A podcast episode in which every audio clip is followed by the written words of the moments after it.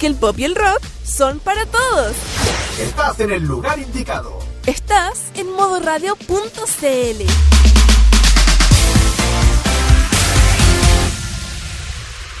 Modo Radio presenta. El pasado mes de septiembre, una extraña cápsula ingresó ilegalmente al país procedente de un laboratorio de Oriente. Todos aquellos que la consumieron presentaron extraños síntomas, entre los que se encuentran rasgado de ojos, piel amarillenta, lenguaje en un habla extraña y deseo por la música y las series animadas del país del sol naciente.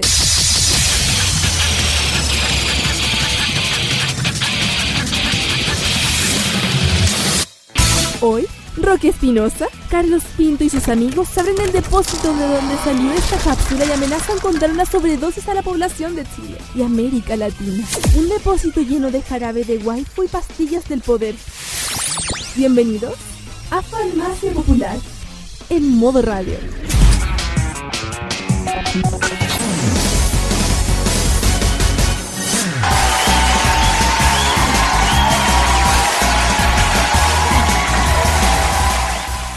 Y cuando son las 6 de la tarde, un poquito pasadita las 6 de la tarde, damos inicio a esta ya edición 31 de Farmacia Popular acá en modoradio.cl.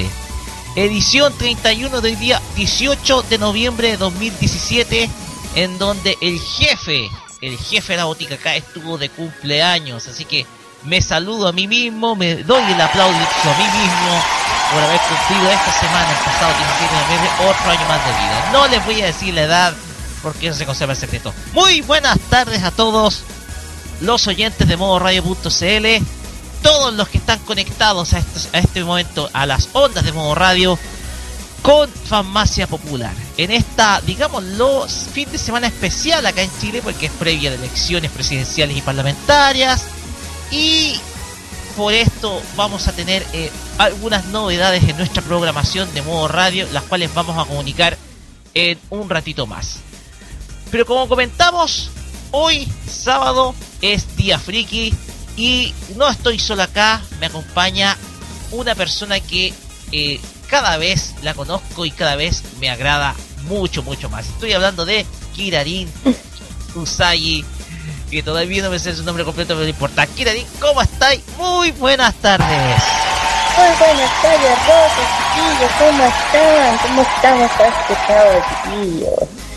Con estos días bien calurosos, por otro lado, no sé. Bien caluroso dice... Santiago, bien caluroso sí. Santiago. Y acá también, en la sexta región, pero eh, ayer estuve en el sur, estuve en Talca, y estuvo bien variable, porque mira, yo salí, uh -huh salí desde desde desde, desde Requinua y cuando llegué a San Fernando un nublado pero bien pero bien brumoso. Pero un nublado bien brumoso que se extendió hasta yo te digo hasta más o menos por Molina y en Talca se despeja. Y un viento que yo no podía creer que pudiéramos estar eh, con una ventolera de ese estilo pero ese es otro asunto el clima ha estado muy raro, pero como te comento, hoy día, hoy día sábado vamos a tener algo muy, pero muy especial. ¿Por qué? Porque en esta previa de elecciones nosotros votaremos a algún personaje de anime que nos gustaría como presidente en este país. Así es. Que no se queden promesa, que tenga la actitud de cambiar que tenga la actitud de liderar, etcétera, etcétera, etcétera. ¿Quién podría ser nuestro líder ideal acá en Chilito, del anime que no está? Eso lo vamos a discutir en el primer bloque de nuestro programa. En el segundo bloque vamos a hablar de un anime desconocido, el anime de Carlos Pinto de Antes de Morir. Y Kirarin, yo creo que es una serie que tú te la sabes de memoria incluso. Claro, estamos hablando de una serie que ya varios ya conocen, Carecano, también conocido como Kareshi Kano Yo, no, y no, eh, Shisho, Shisho algo así. que eh, varios aquí lo conocen eh, y a mí me encanta esa serie. Una producción no, de... Sí, una producción de Gainax de la década del 90, una vez terminada Neon claro. Genesis Evangelion produjeron esta serie. Tiene muchos detalles que Carlos Pinto en un ratito más nos va a eh, aclarar. Vamos a tener también noticias frikis. Esta semana ha estado muy, pero muy movida en respecto a informaciones frikis. También vamos a tener una sección de un grupo que no sé si me puedes ayudar con esta agrupación, eh, Kira, si tú la ubicas un poquitito. La agrupación. Los Hawaii, ¿no? No. No. No.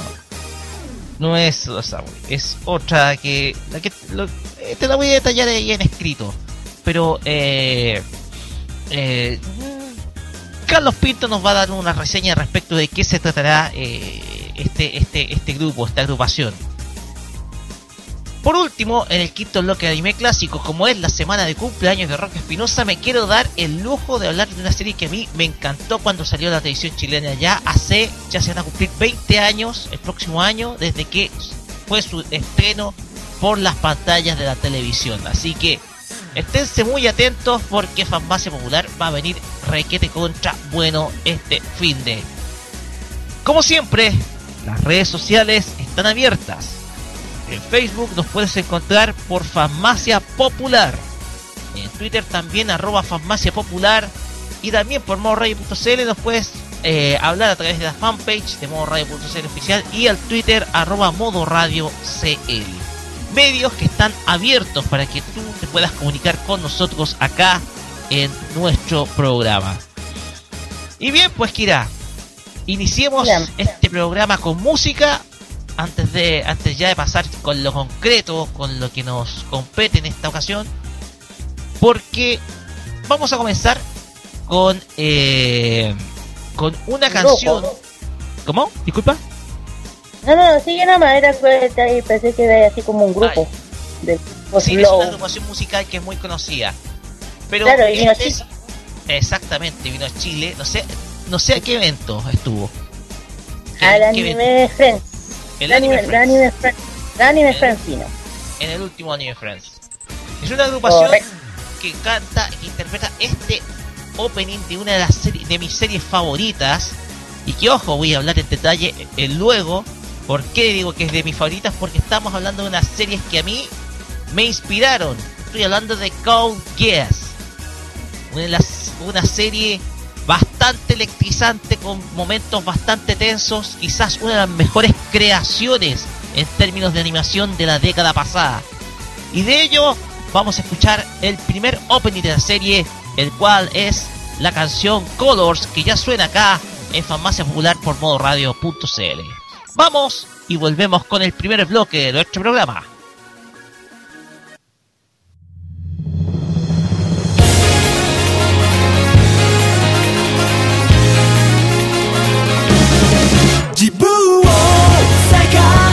desire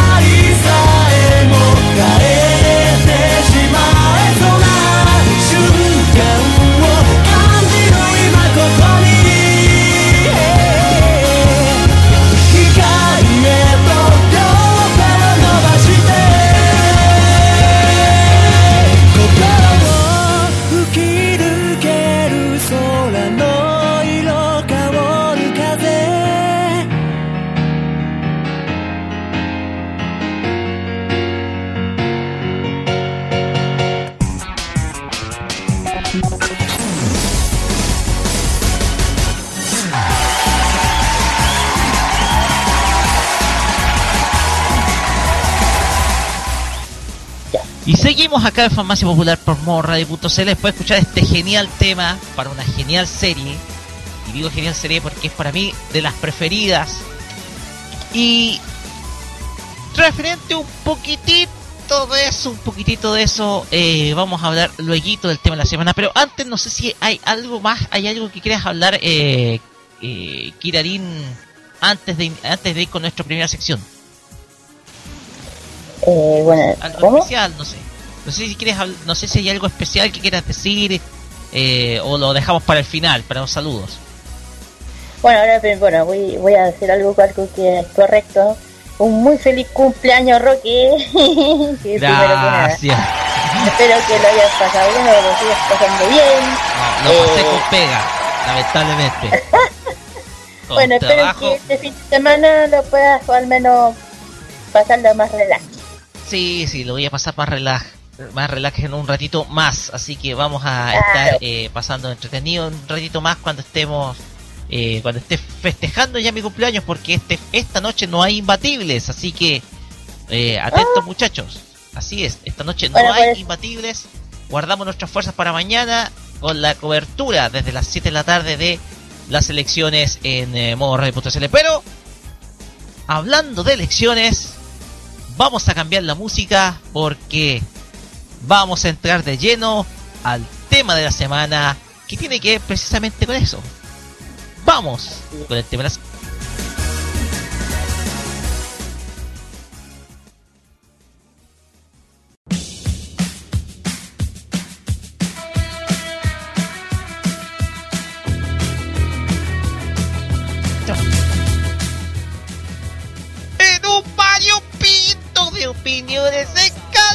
No, nada que ver, no es el presidente imbatible.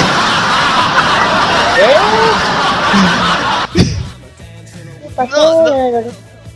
Si te llama la atención, Kira, esta canción que está sonando de fondo es la- el tema Dance with, Dancing with Myself de Billy Idol, que es la base para la sección del presidente imbatible de los imbatibles. Y dado que Oh. vamos a hablar, y dado que vamos a hablar de precisamente de eso, eh, voy a usar, darme el lujo de usar este tema para hablar del tema de eh, la semana que son las elecciones, pero vamos a hacer las elecciones a modo nuestro, a modo de farmacia popular, porque nosotros tenemos siempre algún personaje favorito de animación japonesa, un personaje que nos llama la atención, que tiene capacidad de liderazgo, que es revolucionario, que quiere cambiar el mundo, bla bla bla bla bla y un montón de cosas. Y por eso abrimos la urna de votación acá en Farmacia Popular para decir quién es el personaje de anime que merece ser nuestro presidente. Así es. No vamos a dar el lujo de, de decir cuál va a ser nuestro presidente o nuestra presidenta también puede ser. Puede ser alguna personaje de anime favorita que tenga donde mando, etcétera. Pero dado que vamos que tenemos una dama acá, comencemos por las damas. Comencemos con usted, Kira, porque yo creo que usted tiene sus candidatos o sus candidatas para definir quién podría ser la perfecta líder desde el mundo del anime acá en nuestro país. Kira, el micrófono es todo suyo. Argumento. Mm, ya, ver, veamos, ver, de mis candidatos o candidatas está un poquito complicado porque las que yo votaría no creo que sea, eh, llegaran a ser votadas, algunas. Eh, pero, a ver, si hablamos de hombres, bueno, no sé si estarías de acuerdo conmigo. Eh, votaría por la tengo que pensar bien o si no como dicen el error queda y uno queda con el arrepentimiento Mm, Ay, No, pero- yo creo que Puede dar más de un nombre. que Puede dar más de un es nombre. que por- sí sí por eso a ver eh, que, que, que- que si meto la pata aquí eh, no creo que sea buena idea votar por Goku ¿o sí Ah, no. Ah, No creo. No, No creo, no. No tengo idea. En primer lugar, tendríamos el día oficial de la lucha acá en Chile. Ay, no, el, día, no, el feriado de, de comer. El feriado de comer. Claro, de comer, y no, hacer, de no hacer nada. Y el día del papá, ¿cómo lo celebraría? Ah, no, de verdad es que nunca fue, nunca, nunca fue buen padre. bueno, entonces no, se descarta. Descartemos. Descartémoslo, ese, por, ese lo descartamos por completo. Eh, a ver, ¿qué más? De mujeres, no sé, pero es más antigua. no sé si sería buena idea. No creo que la Mikami sea una buena opción para candidata a presidente. Y alguien, a ver, a ver. digo yo, es una mujer dura, pero un poquito ambiciosa y no creo que eso sea buena idea. A ver, a ver. Nosotros colocaríamos como ministra de Hacienda Mikami porque sí que sabe administrar el dinero, oye. Eso. sí que sabe manejar dinero Mikami. O sea, cada trabajo que hace cazando fantasmas en primer lugar, podríamos mandarla, no sé, podríamos primero mandarla, por ejemplo, al cementerio general y poder exorcizar a todos los fantasmas que están rondando por ahí. O de algún del cuenta, no sé, no sé, no sé, También ponerle, mano, ponerle mano dura al tema de la delincuencia, porque ella es bien dura. Ah, claro, claro, claro, bien dura. Y también podríamos, colocar Halloween feriado. 31 es 31 de octubre feriado. Feriado, feriado oficial. Eh, y un montón de cositas más. ¿Qué otras cosas podría hacer Mikami como talla acá? Eh, conociéndola como es, eh, eh, bueno, aparte de, delincuencia, eh, mandaría a todos, yo creo que a todos los que son abusadores los mandaría a castrar. Ah, güey, oiga, recordemos, recordemos que Mikami es bien feminista. ¿ah? Recuerda que Tadao Yokochiba, Tadao Yokochiba cada vez se iba de o chalchazo terminaba sangrando profusamente. Por eso, por eso. Sí, no, no, no. O sea, sería la candidata ideal para todas las feministas acá en Chile. O sea, igual, con, con el respeto que les tengo, pero sería la ideal o sea, de poner un poquito más dura lo que son un poquito, lo que faltan un poquito de respeto a las mujeres. Pues, eh, yo te digo, no es agradable tampoco que uno está en la calle y te dicen una cosa. ¿Cachai? Entonces a ninguna le gusta esa cosa. Claro, claro, o sea... O, eh, a ti, sea, a ti te gustaría que de repente estáis por la calle de la nada, tranquilo, haciendo tus cosas, y de repente te dicen algo me llega a reconocer. Oiga, créanme, a mí, a mí cuando era más joven me tiraron un piropo. Ah, ya, ¿viste? ya a nadie le gusta esa cosa, ¿no? Oh, te decir que No sé, pero yo me sentía halagado, discúlpenme. me, sentía halagado. No, pero, ya, está bien. Mira, nos está Mira, eh, Carlos Pinto, que hoy no puede estar presente otra vez por motivos personales, nos dice que la mejor presidenta que tendría este país sería Amy Mizuno. Mira tú, podría ser, por primero por ser la saberlo todo. Yo no, yo no sería por, por la saberlo todo. Pero se preocupa por de los demás que necesitan una buena educación. Mira, eso sí que es buena, buena, buena elección de Carlos por él Mizuno como presidenta. O sea, una. O sea, tiene, ella tiene como. Ella es como la. dentro de las 5 Silver Scout, es como la que tiene la. El, es como la que pone el, la, la, nota realista de todo.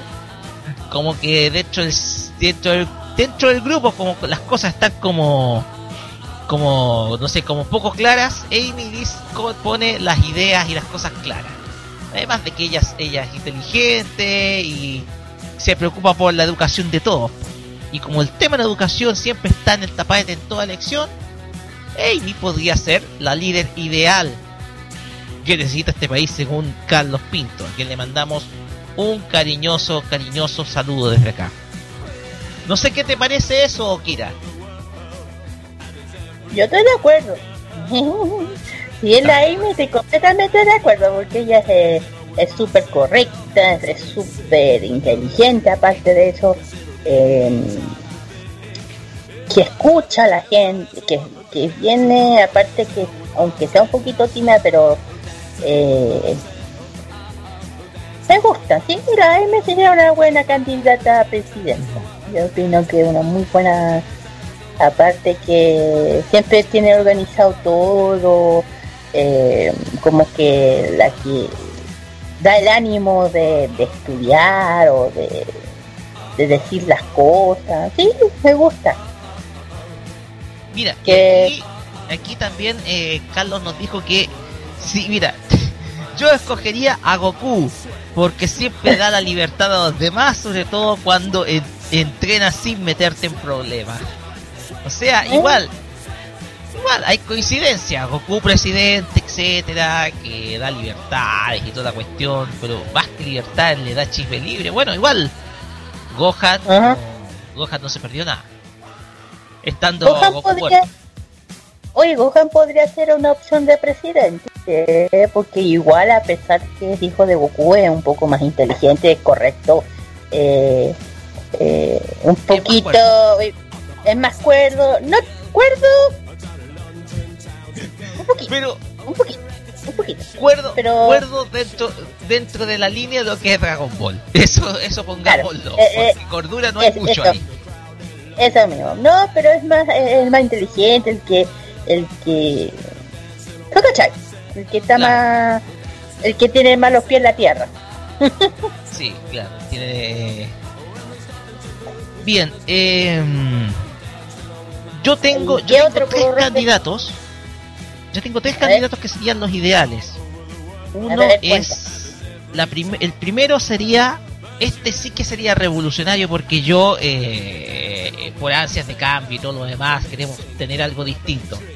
Me refiero al Lelouch Lamperouch de la serie Code Geass un tipo que tiene un don de mando, pero que es extraordinario. Además de que, a pesar de que él tiene cierto poder sobrenatural que permite controlar a los demás, controlar incluso hasta las mismísimas masas, es como un tipo luchador, aunque, eso sí, utiliza el poder como un fin para alcanzar un medio, y ese medio es, es la venganza contra su padre, que es el el monarca del monarca de Britania y emplea su dote como cero, como el héroe del Japón o del área 11 para poder eh, para poder conquistar a la masa de a la masa japonesa, quien es eh, la cual está dominada por los britanos.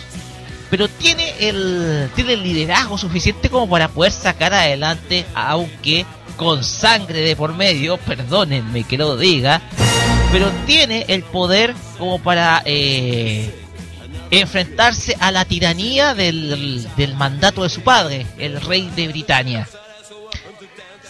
Mi segundo candidato, mi segundo candidato, y que pondría, eh, que pondría en esta urna de farmacia popular, es un personaje de una serie que tal vez no es muy conocida, se llama Hit Guy J la serie, y el personaje es Daisuke Aurora. ¿Por qué destaco a Daisuke Aurora? Porque como personaje es un tipo completamente responsable, es una persona que es bien tranquila, toma decisiones con la cabeza fría, contrario a algunos candidatos que estamos viendo en esta elección. Y es un tipo bastante cuerdo, inteligente, estratega, que tiene solución para todo, que es bastante simple, que es no pragmático, pero es una persona que es cuerda, realista y que tiene una capacidad de toma de decisiones y de mando que es asombrosa. Este personaje, Taisuke Aurora, es, yo creo, como líder, uno de los mejores que ha tenido alguna serie de animación japonesa, producto de esas dotes, de esas cualidades. Es una persona bastante buena onda, por así decirlo. Y creo que yo pondría a Daisuke como uno de mis candidatos dentro de esta urna de farmacia popular. Y la otra, que parece que se me olvidó el nombre, es Medaka Kurokami de la serie Medaka Box. ¿Por qué me refiero a Medaka Box? Porque ella, al contrario de los otros liderazgos, del liderazgo fuerte del Louch y del liderazgo eh, eh, inteligente de parte de Daisuke, ella es una persona entusiasma, entusiasta, alegre, eh, decidida. ¿ya? Medaka Kurokami es una persona siempre decidida para, eh, para hacer sus cosas. Ella es presidenta del consejo estudiantil de su instituto. ¿ya? De hecho, ella propone eh, una caja de sugerencias que se llama la Medaka Box, como se menciona en la serie. Por lo tanto, ella sabe escuchar los pedidos de la gente y trata de ejecutarlos de la manera más realista posible. Por lo tanto, para mí es también mi tercera candidata dentro de esta dentro de esta elección del, del presidente anime acá en Farmacia Popular. ¿Ya? No sé si ubicas alguno de estos personajes, eh, estima, Solamente el de Code, solo el de Code. Solamente el de Code Pero en el caso de si tú si tú metes en buscadora Daisuke Aurora de la serie Hit Guy J, te vas a encontrar con muchos detalles que son eh, bastante positivos de él y lo mismo que de Medaka Kuro, Kurokami, Y quien eh, Medaka Kurokami se llama la, otra personaje. ¿Daisuke qué? Perdóname. Daisuke Aurora. Ah, ya. Daisuke Aurora se llama el personaje de Hit Guy J, serie de animación japonesa que se difundió por Animax Latinoamérica en su momento. Y Medaka Box, que tuvo dos temporadas en el año. ¡Ah! Ahora que me estoy haciendo acordar, ya me acordé, es de los mismos creadores de Escaflón, ¿verdad? No sé si será el mismo creador, pero el dibujo es similar, si te das cuenta. El dibujo es, el esquema de animación es similar. Ya. Es por el mismo. Es que por eso el mismo, por eso estoy diciendo que me sonaba, o sea, no me sonaba el nombre, pero ahora que lo vi, el, no, el dibujo fue, ya, ya, ya, o sea, nunca me llamó la atención, pero sí la había oído. Te recomiendo la serie, es una serie muy entretenida, Hit Guy J es una serie con, eh, con acción, con momentos de relajo, eh, momentos de distendido, hay momentos de tensión, por lo tanto, eh, es una buena serie. Es una serie futurista de una ciudad eh, en la cual se combate el se combate el crimen y todo lo demás. Y yo por eso destaco las actitudes de, de Daisuke como candidato. ¿ya? Pero ahí están mis tres nombres. Ahí están mis tres, mis tres nombres.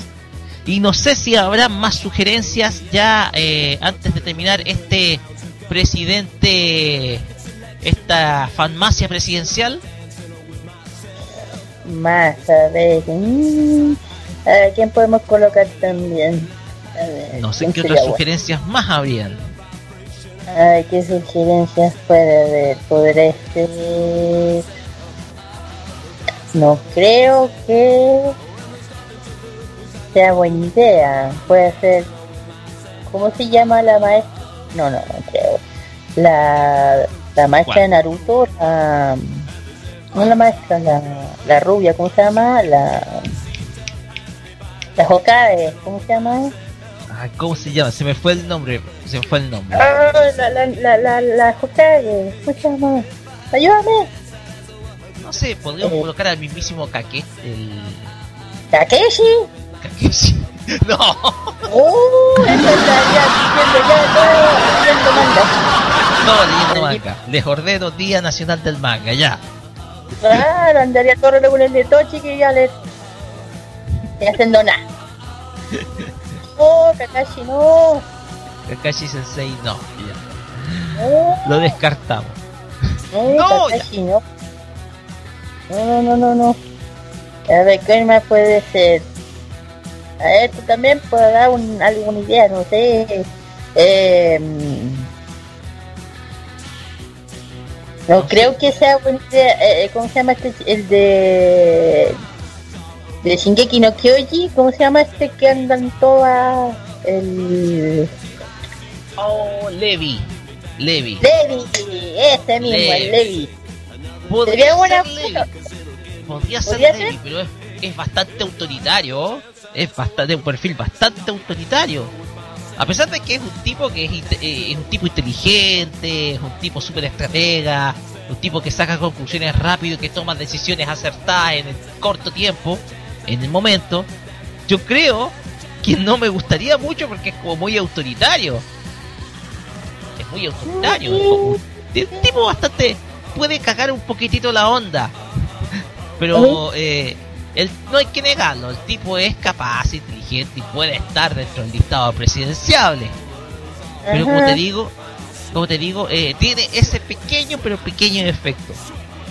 A ver, no sé si tú te referías como maestra a Kurenai Yuji. Correcto, a ella. Kurenai. A la Kurenai me estaba refiriendo. Que ella sería buena también porque ella igual eh, hizo un buen, eh, digo, era una, fue una buena coda de ojo. Bien firme, bien así, bien ordenada, bien aquí. Te ayudaba siempre a Naruto, entonces. Recuerdo que sería una buena candidata a presidente. A mí me parece. Son varios nombres. Eh, yo creo que podríamos extender esta encuesta. Yo creo que durante esta, estos días, acá en, el, eh, en nuestra fanpage de Farmacia Popular, podríamos hacer esta, extender esta consulta sobre quién, te, quién sería tu candidato ideal para que pudiera ser presidente de acá de este país, pero proveniente de la animación japonesa. Se me ocurrió, eh, se me ocurrió otra, otro nombre que era de, de, te digo, al tiro. ¿Mm? Te digo al tiro. Eh, no, ya no, no, se me fue, se me fue. Eh, sí, se me fue. Se me fue. Eh, pero, eh, como te cuento, eh,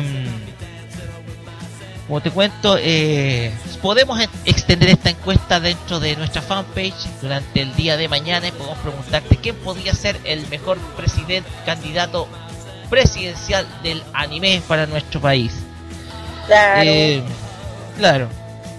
Sí, aquí, acá está. Es Touka Kodo Todo. Es otra de las candidatas que yo pondría, que es de la serie Rakudai Kichi no Cavalry que es la más, es la más poderosa del instituto de, de magia de, la serie. Se le conoce como Raikiri por su poder de rayo, pero tiene es, es, carismática, tiene el don del carisma ella. Es otro candidato que también podría poner y no se me ocurre más ahora. No sé si a usted se le ocurre más, eh, estimada Kira.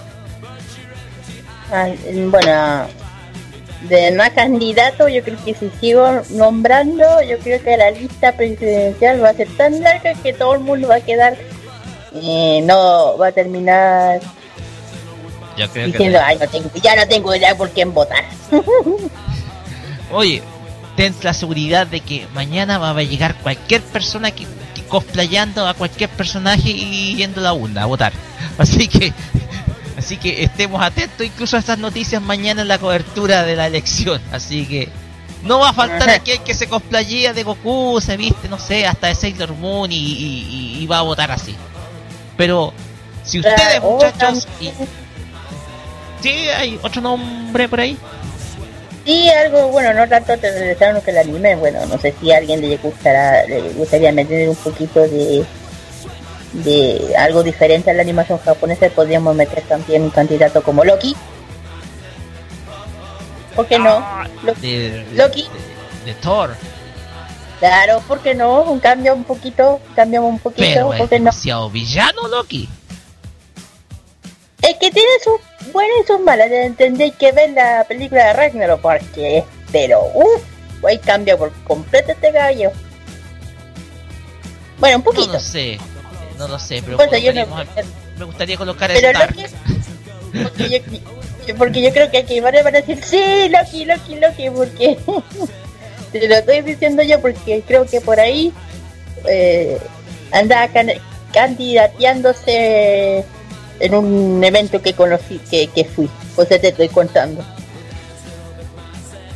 No sé, pero yo colocaría más a...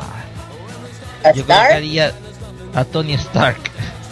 Ay, porque él, claro, porque empresario, rico, rico millonario, ojo, no estoy hablando de Rick que se ve rico. No, no bueno, mezclemos con el otro empresario mañana. ¡Ya! ¡La cagué! ¡Ya! ¡Vamos con música! ¡Vamos esto, con esto porque vamos a terminar mal. Esto es Sway con la canción Manzana. Así, tal como suena, Manzana, acá en Farmacia Popular. Vamos y volvemos con el anime que debes ver antes de morir.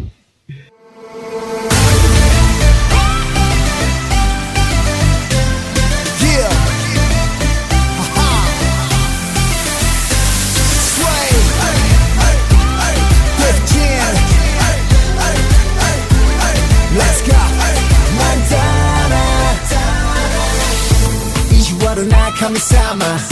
今さら止められないね。物足りない顔して君を満たすアダムすぐ連れ出すよ。知らなかっただけ火がついてしまったんだしょうがねえだろ。赤い唇チップなそれ。塗っても剥がれるわずか数秒で。なあベイビー過去。ゴード奪い去りたい。レア。肌何度も感じないありのまま。出会って願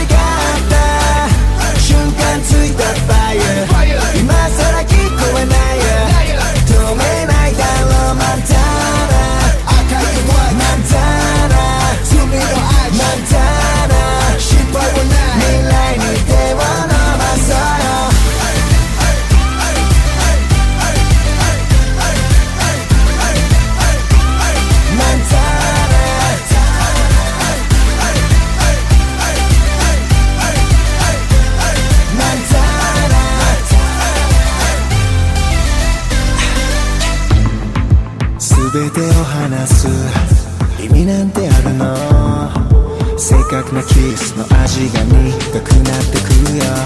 しなきゃ口直し二人なら何も怖くないよ。甘い夢をもう一口かしてみようよ。続けなパレ羽が生えたみたい。まだ見ぬ世界。え今から飛び立ちたいの。ね出会って願った。瞬間ついたファイヤ今さ don't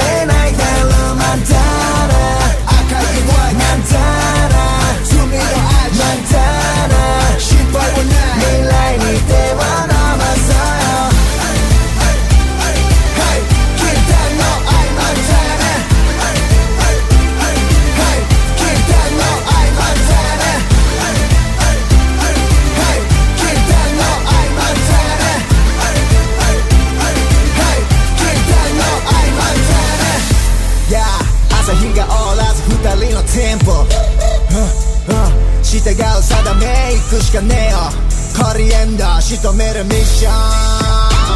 まるで007のボンドエデンを出て今ゲトる巫女のシミエント。サルー出会って願った瞬間ついた。ファイヤ今さら聞こえない。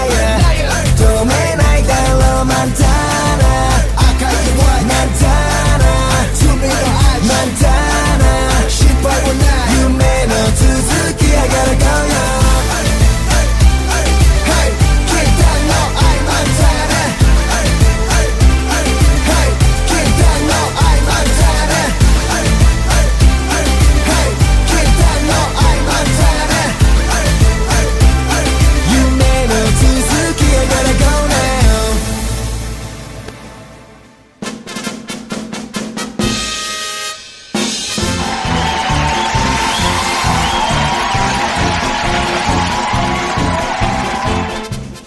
Y continuamos acá en Farmacia Popular por modoradio.cl porque pasamos de la presidencial del anime a lo que es el momento, por qué no decir, entre comillas, eh, del recuerdo del anime que no se estrenó por las pantallas de la televisión latina, pero sí Carlos Pinto recomienda. Estamos hablando del anime que debes ver antes de morir. Y en esta ocasión vamos a ir con una serie que quizás no es desconocida para muchos, no es muy desconocida, digámoslo, porque la gran mayoría lo vio, pero sí es un anime que sin duda alguna marcó a varios. Pues bien, Carlos Pinto nos va a hablar a partir de ahora de este nivel titulado Care Cano. Carlos, el micrófono es todo tuyo. Gracias por este pase rock y ya estamos en esta sección del anime que debe ver antes de morir. Esta reseña de anime desconocido en farmacia popular donde esta tarde vamos a hablar sobre un anime que tiene que ver relacionado con la comedia romántica y de romance escolar. Sin más que decir, le voy a presentarles sobre eh, la serie Kareshi Kanojo no las cosas de él y de ella, o también conocido por forma abreviada como Karekano. Esta serie es un manga japonés del género shoujo, escrito e ilustrado por Masami Tsuda.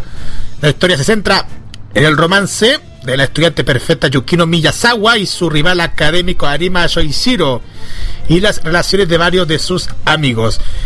De temática realista, dibujado de forma sencilla con pocas sombras y tramas y manejando niveles mínimos de sexo y violencia, además de ser una historia de amor y de superación personal.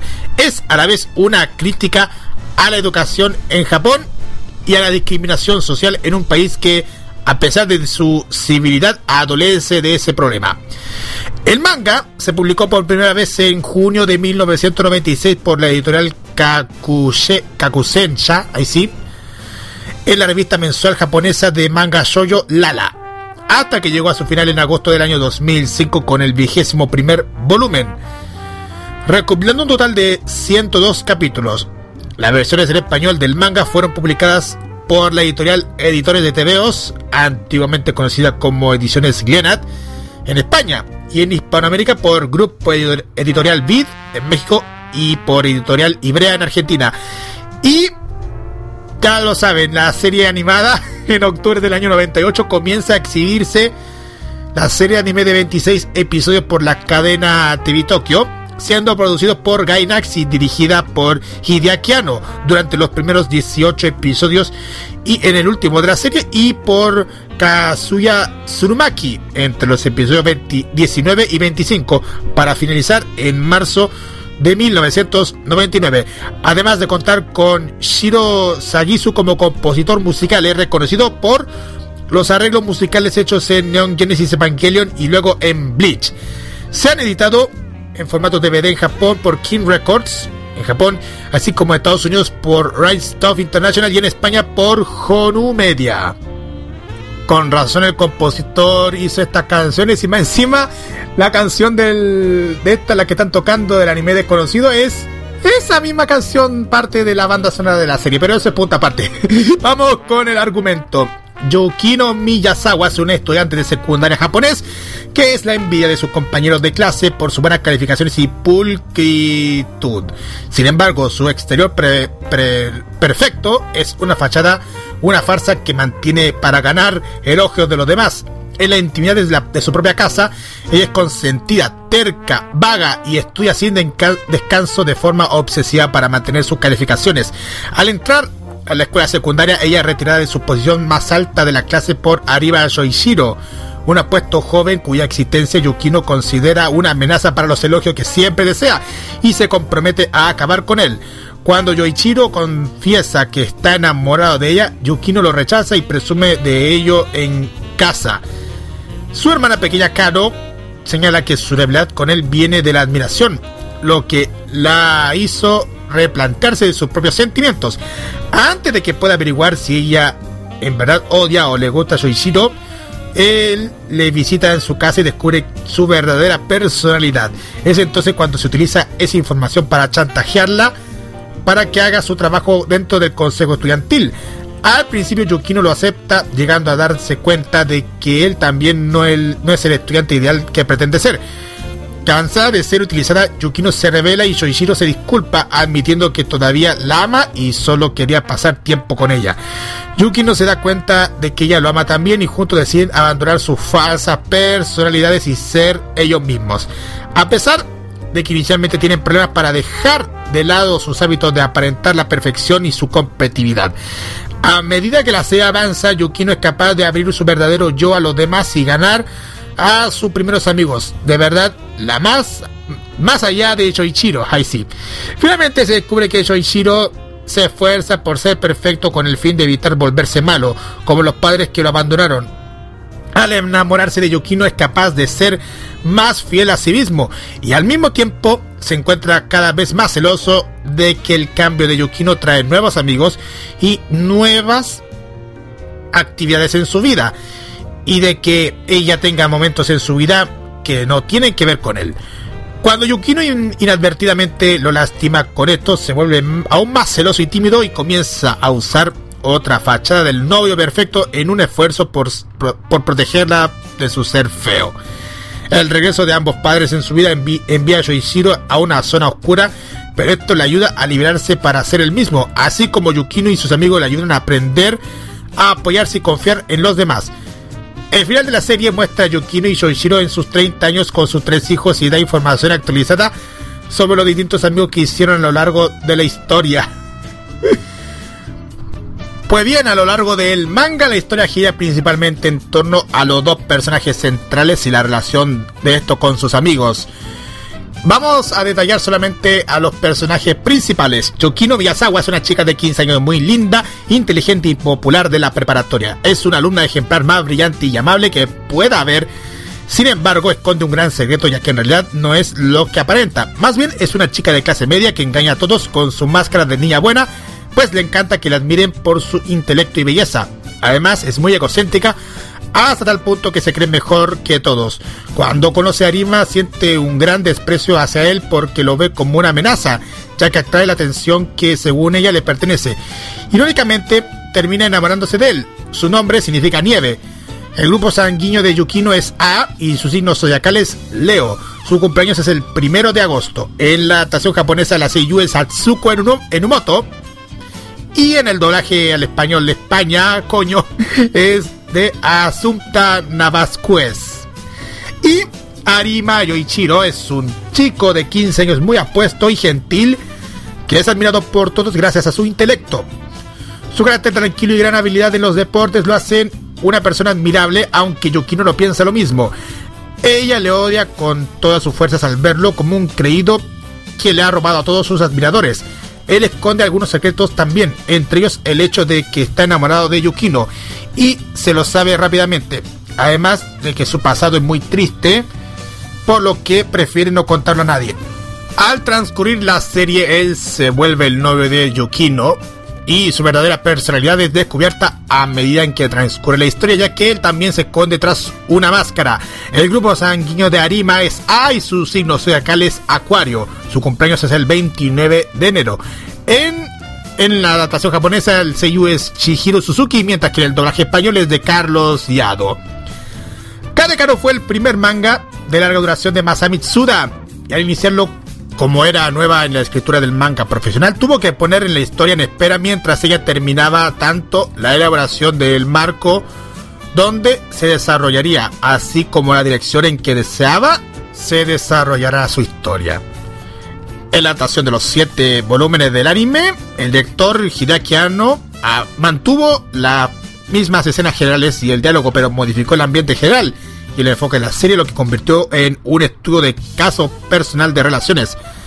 Se hace hincapié en el diálogo sobre la animación usando una variedad de técnicas, incluyendo escenas icónicas, bocetos de producción, toma de ubicaciones de la vida real, imágenes repetidas e incluso el de versiones de animación de los paneles de manga algo que Ano volviera a utilizar durante la producción de otros animes. O simplemente imprimir las líneas de diálogo que, sabía, que se habla sobre las pantallas estáticas, otro recurso utilizado por Ano en el anime Evangelion. Sin embargo, Tsuda deseaba resaltar los aspectos cómicos y románticos de la serie, lo que resultó un desacuerdo y la cancelación del anime después de 26 episodios. La banda sonora se compone por la música compuesta de Shiroya Sagitsu y canciones escritas por Fumiya Fuji, que se compilan en cuatro discos compactos. Además, está un trabajo relacionado con diversas canciones cantadas por Atsuko Enomoto, Yuki Watanabe y María Yamamoto bajo la dirección de Tomoko Takahashi. Esta banda sonora se incluyen los siguientes soundtracks que son Kaeshi Kanojo no Kicho o Karekano, como pueden llamarlo, acto 1 el otro que es el acto 2, acto 3 y uno que es el cuarto acto. Ese último fue lanzado el, el 23 de febrero del 2005, aunque solo estuvo disponible como parte de una colección de disco compacto que incluyen los tres volúmenes anteriores, ambos producidos durante entre el año 98 hasta el año 99, llamada Carecano City Box Soundtrack. Y se lanzó un disco independiente en el año 2004 en la revista Lala llamado Songs, His and Her Circumstances, donde Masami Tsuda hace una selección de cuatro canciones que a juicio de ella debería formar parte de la banda sonora del anime. También unos dos CD dramas de Karekano, también producidos por Lala y la autora Masami Tsuda, que se lanzaron en abril del año 99 como un regalo para los suscriptores de la revista. Pues bien, Roque y Kira, ¿qué les pareció acerca de Karekano? Porque tantas historias de romance escolar, terminan siendo uno de los favoritos y, y quizá lo, lo, más polémico, porque yo he visto una promo que es la más polémica de Japón. Ahí sacan sus dudas, muchachos. Gracias, Carlos Pinto, por esta reseña, por esta reseña de eh. Tengo muchas cosas que tengo algunas cositas que hablar de Carecano, no voy a extenderme mucho, pero eh, tengo que decir que yo vi la serie en el año 2005. En el 2005 vi la serie con mi hermana. La versión en español, claro está, porque está disponible la versión en español con el doblaje. Y yo puedo decir que la serie va, el estilo, mejor dicho, de la, de la animación, de la animación de la serie, va muy acorde con el estilo de eh, Gainax como estudio. Digo acorde porque es una serie que trata de los temas, aparte de la temática del romance escolar, también las tramas psicológicas principalmente de los dos protagonistas. En primer lugar tenemos a Yukino Miyazawa, quien es uno de los personajes principales, que se muestra, tiene una cara dentro del instituto, dentro del colegio, que es la niña ideal, la muchacha perfecta, la estudiante modelo a seguir, pero en la casa es otra cosa, una cosa distinta, es una muchacha que es, eh, que es, como podemos decirlo, todo diferente a lo que se piensa de ella en, eh, en la escuela. Juega con dos caretas y tiene esa, esa actitud, por qué no decir, ese estilo de vida hipócrita, por no mostrarse como realmente es. Sin embargo, se le ocurre la mala idea de revelar la cara que no quiere que nadie vea a este muchacho que es Soichiro Arima, quien es un muchacho con unas complejidades psicológicas bastante grandes. Un muchacho que llegó para competirle el puesto del mejor estudiante a ella en el instituto y que descubre ese lado B que tiene a nivel familiar en casa. Por lo tanto, tenemos un juego, aparte de romance, un juego en donde se enfrentan dos caracteres muy pero muy diferentes. Soichiro es un muchacho que vive acomplejado de la vida que lleva. En tanto Yukino se enfrenta con sus dos caretas, las dos caretas de su vida, que es, que son eh, la Yukino del instituto, y la Yukino del hogar. Em, hay elementos psicológicos, hay tema, hay temática también sobre la promiscuidad, sobre el romance y cómo se lleva el romance eh, de una pareja de adolescentes, por eso hay elementos polémicos acá, pero lamentablemente, y hay que decirlo, quizás tiene para mí uno de los peores finales de los animes.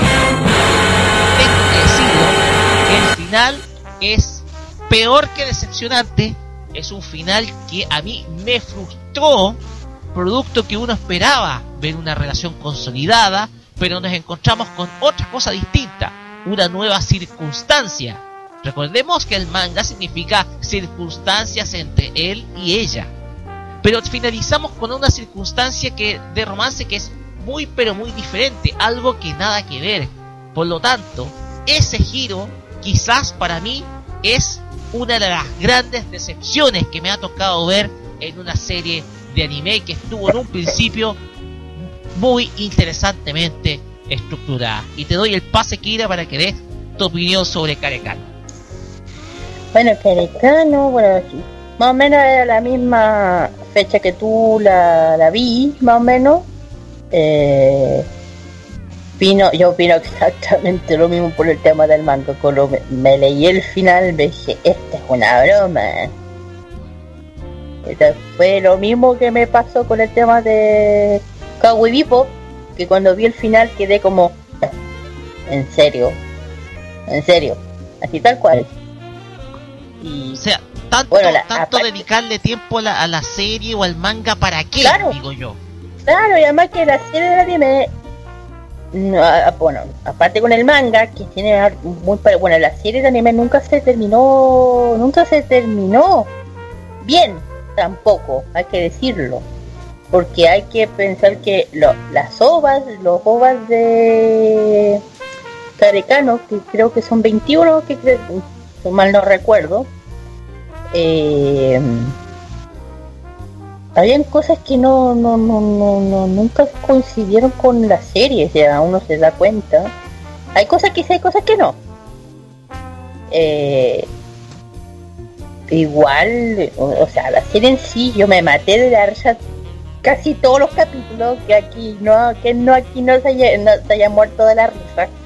Con el Rayukino, eh, no sé, con esta la cara chica, la, la que está atrás de la rima la ¿cómo se llama esta niñita? La ¿cómo se llama? Ayúdame. A ver, te voy a darte el, esta, niñita era una niñita que supuestamente se veía como niñita, pero era la edad ya estaba como en en la ¿cómo se llama? Estaba en, eh, en secundaria, no, no en secundaria, sino en era mayor que la Yukino instituto, es preparatoria, algo así. Sí, pero era chistoso porque esta chiquilla, no sé qué, eh, no sé alguien vio ese capítulo que de repente ya la chiquita había encontrado la foto de la Yukino en la billetera de la Arima y ella lo rompe y de repente de la nada la Yukino sale disparada como loca intentando agarrarla y yo puta, ¿quién no se acuerda? Yo me maté de risa con ese capítulo eh, y de hecho yo eh, yo tengo algunos VHS, ojo, de la serie de Carecano, que los tengo ah, por ahí. Reliquias. No, pero déjame porque y esas están subtituladas al español chileno. O sea, con el viejo el viejo mecanismo de subtitulado electrónico que había antes con los VHS, yo también tengo uno de esos versiones antiguas. los claro, yo cuando yo los y te prometo que cuando veo los subtítulos y cuando sale la Yokito diciendo algún garabato a los chilenos, te juro que no va a es, es para morirse de la risa, te juro que lo leo. Por ejemplo, de con, cuando digo, eh, eh, sale a con la niña, dice, espérate concha tu yo, yo, Te juro, te, te lo prometo. Te lo prometo, yo que y cuando espérate, se le, se le, le manda el zapato. Yo está, yo creo que nunca me había reído tanto en una serie como esta. Deberías, deberías darnos unas capturas, la próxima vez que puedas, darnos unas capturas de esos momentos, por favor, para poder verlo. Porque si yo no lo veo, no lo creo. Es que te juro que, están en VHS, ¿cómo quieres que vaya a hacer eso? unas capturas, no sé, del, de, por teléfono, por último, ahí tú mostrando ah, la expresión. No, pero te juro, te juro, que tendrían que verla, te juro que además que tenés que estar en alguna parte, esa traducción de algún lado, tenés que estar. Porque yo, de, hecho, en esa época, cuando yo compré la, los VHS, en esa época lo único que existía era eh, el español, este, como todo estaba allá, estaba traducido en español y yo ya sabía, pero yo no quería esa traducción. Y, y de repente ya la conseguí en subtítulos, de hecho, no la conseguí? La conseguí en... No me acuerdo, en el persa, en, el, persa. Ahí, la encontré. Estaba subtitulada de repente, me dijeron, no, si está subtitulada en español, ya. Voy viendo la primer capítulo, Y cuando me doy cuenta del suspiro, me estás tomando el pelo, yo estaba vuelta a la risa. El que lo haya hecho, un genio, estaba vuelta a la risa. Y nada, pues como, bueno, aparte del manga que también lo leí, que tenía muchas cosas parecía y otras no. Y ya dije ya que yo quedé igual de ser desilusionada también por el tema de, de, tanto eh, echarle eh, de tanto echarle ganas a la serie. Yo creo que a todos les han terminado encantando, muertos de la risa, pero después queda ahí como what. ¿Tanto para qué? ¿Tanto para qué? Exactamente. ¿Tanto para qué? Pues bien, esta fue nuestra humilde opinión sobre Carecano. Eh, una obra que de seguro, bueno, digamos las cosas como son, marcó a, a pesar del lamentable final, fue una obra que marcó yo creo que a muchos de los atacus de la década pasada. Y Carlos, le dejamos el micrófono para que usted finalice esta sección y presente la canción que viene acá en eh, Farmacia Popular por modoradio.cl. Vamos, Carlos. Yo en lo personal yo he visto un poco de dicha serie por razones como todos ya saben, pero pero mm, en lo personal a mí me gustó mucho en los diseños y más encima la animación que ponían en Carecano. Era como un estilo súper bueno que ha tenido Gainax en, en aquella época, el, el, estilo de animación que ha tenido Gainax. Ya te digo, igual todo esta, este mundo de la educación en Japón, una crítica a la educación en Japón y la discriminación social son cosas que pueden suceder en todos lados, porque tal como, como ustedes saben, el sistema educativo de Japón es eh, obligatoria para los niveles de primaria y secundaria, pasan a bachillerato y los estudiantes se eligen cuatro asignaturas, en fin, tantas cosas que puede pasar, pero igual es una comedia romántica y una dosis de drama, tal como, como cualquier anime. Y vamos a terminar esta reseña con este opening de dicha serie, la cual comenzaba la serie. Y de todos modos, mi opinión de dicha canción me gusta mucho. Porque al escucharla se le se le rompe el cocoro. No, nada, que ver. no, en mi opinión me gusta mucho. Es una dosis buena. La mezcla musical es súper divertida es Fukuda Amai con el tema Tenshino Yubikiri, el opening de Karekano, lo que vamos a escuchar ahora en Farmacia Popular por modoradio.cl. Vamos y volvemos porque tenemos las noticias friki de la semana.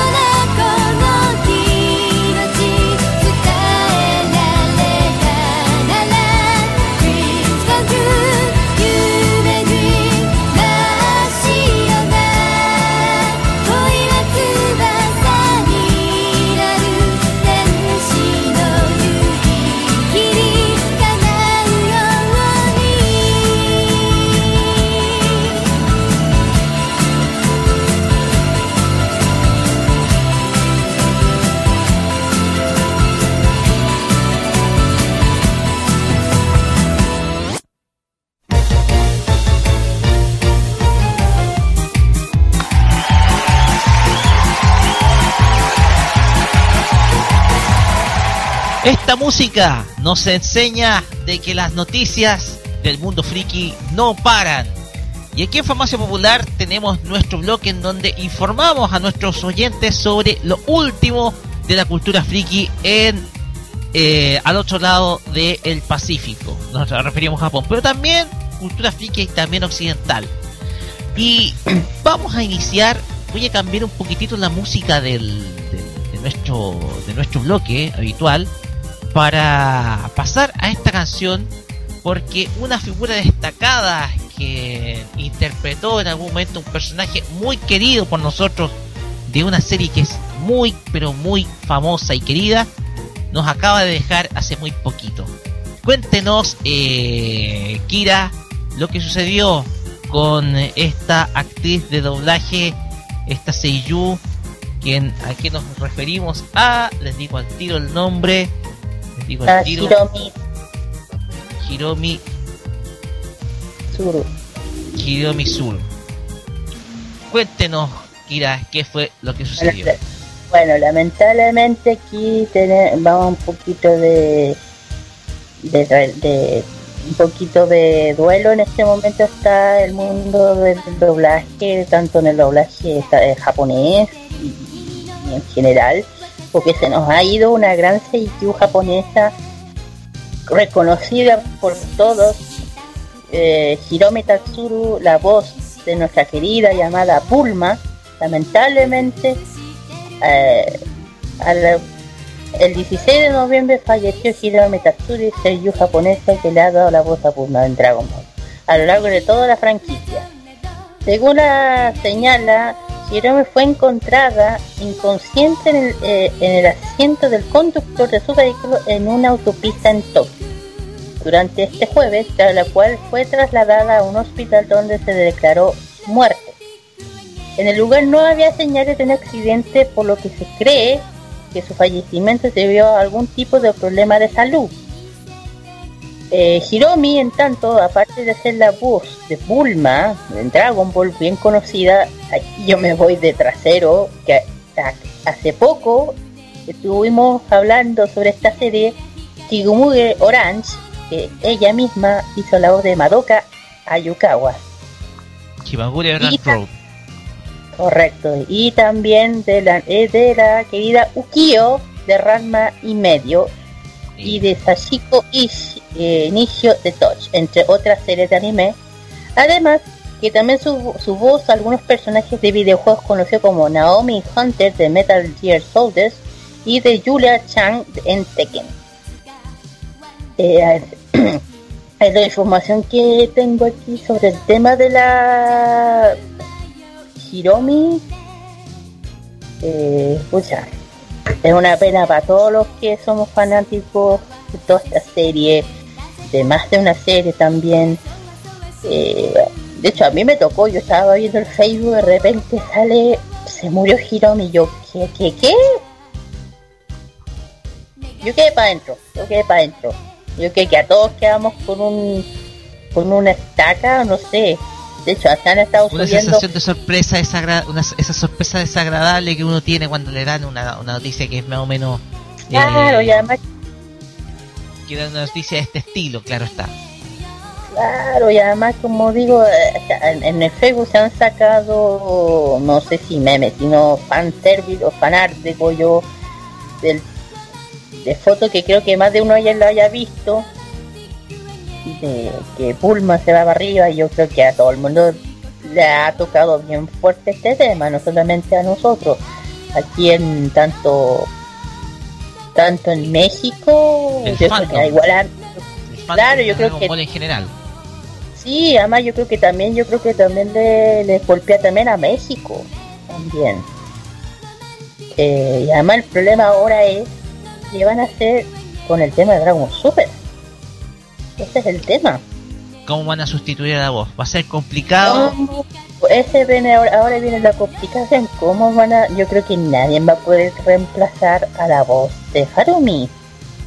Y ahí va a haber un, aquí ya va a haber un tema, pero por parte de Akira, bien, bien, bien, ¿cómo se llama? Personal, por él. Exactamente. ¿Qué decisión toma? Claro, pues yo creo que a él le es demasiado complicado, yo creo que hasta ya, yo creo que hasta el mismo esto le llega, le, le viene a llegar justo cuando está la serie de Dragon Ball Super en la cúspide, como él hubiera, como él quiso, y le llega de golpe y es como, eh, debe ser fuerte también, para él. Claro. ¿Qué con ella. Claro, así que aquí, igual aquí, bueno, se le manda... va a especular de aquí a... Mucho se va a especular de aquí a algunos, algún tiempo más sobre lo que va a suceder. Pero esperemos las decisiones que tome Toei Anime, Animation respecto al cast. Si es que se va a sustituir a, a la voz de a la voz de Bulma original o al final se toma una decisión radical de parte de de parte de de parte de Akira Toriyama porque al fin y al cabo es el que corta el queque por así decirlo respecto a su obra. Pero eh, ya para ir finalizando esta información no sé si hay alguna consideración más Akira al final. No lo único que voy a decir en este momento que bueno aparte no creo que nos vengan a oír en Japón lo dudo. Igual de toda la condolencia a la familia de la Hiromi Tatsura aparte de ella, a todos los fanáticos de Dragon Ball o de Ranma también, que nada, que descansa, que ya, que ahora descansa en paz y por y, ahora está un Cayo con con el gran Kaio Sama como diría Goku. El gran Kaio Sama creo está. Claro, mismo lo mismo, eh, eh, es el mismo deseo que tenemos todos nosotros los que vimos alguna vez la serie. Y nada, pues, hasta las estrellas. Eh, como siempre digo, nos vemos hasta, nos vemos en las estrellas. Y este aplauso es para ti, porque nos diste, por lo menos, las veces que te escuchamos en japonés, nos diste los, los mejores recuerdos de nuestra infancia. Así que este es el aplauso para Hinomi Suru desde aquí, desde Farmacia Popular en modo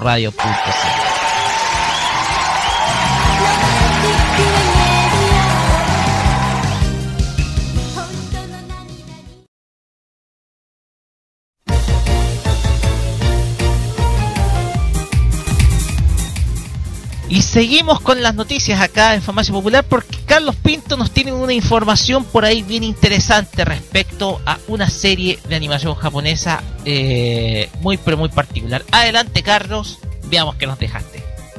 Atento todo porque se viene la segunda temporada de Amanchu. A cargo de su segunda temporada, Amanchu, manga creado por el artista japonés Kosue Amano, debutó en el formato anime en julio del año 2016 gracias a su primera temporada emitida primero por el popular canal ATX y más adelante en otras cadenas. Con la primera temporada más que finiquitada, desde hace tiempo muchos fans de la serie se estarán preguntando cuándo llegará la segunda temporada. Gracias al site oficial de la serie animada ya conocemos el mes exacto del debut. Y es tan tan tan tan tan, tan abril del año 2018. En lo que respecta al número de episodios, esta nueva temporada llamada Amanchu Advance contará con un total de 12 capítulos según revela la página oficial de la edición destinada a Blu-ray y cuyo estreno del primer volumen de un máximo de 4 se espera para el 30 de mayo del 2018 y que, incluirá el manga Aria en cada uno de ellos. Al cargo de la segunda temporada estará Junichi Sato, el mismo que dirigió Sailor Moon y también de otras series de Toei. También dirigió la serie Aria, que volverá a repetir como jefe de dirección, al igual que en la anterior serie de Amachu. Otro que vuelve a trabajar en la serie es De Kakao, que será el encargado de escribir el guion de la segunda temporada, quien estará acompañado por Hiroko Fukuda. Junto a él se encontrará Kiyoko Sayama, una de las novedades de la nueva versión de, Aman, de Amanchu, que se encargará de dirigir la serie en sustitución o en reemplazo de Kenichi Kasai. El diseño de los personajes de la serie volverá a estar en manos de Yoko Ito, con Gontiti componiendo el apartado musical y con Flying Dog en la producción de la música. Dicho esto, eh, se presenta un tráiler, ahí sí, se presenta un tráiler con algunos fragmentos de lo que será la segunda temporada de Amanchu, lo cual vamos a dejarlas en nuestra fanpage de nuestro programa para que puedan conocer a profundidad de esta entretenida serie. Así que ya lo saben, ya tenemos novedad de Amanchu, esta entretenida serie que ya se viene una nueva temporada ya a partir de abril del próximo año.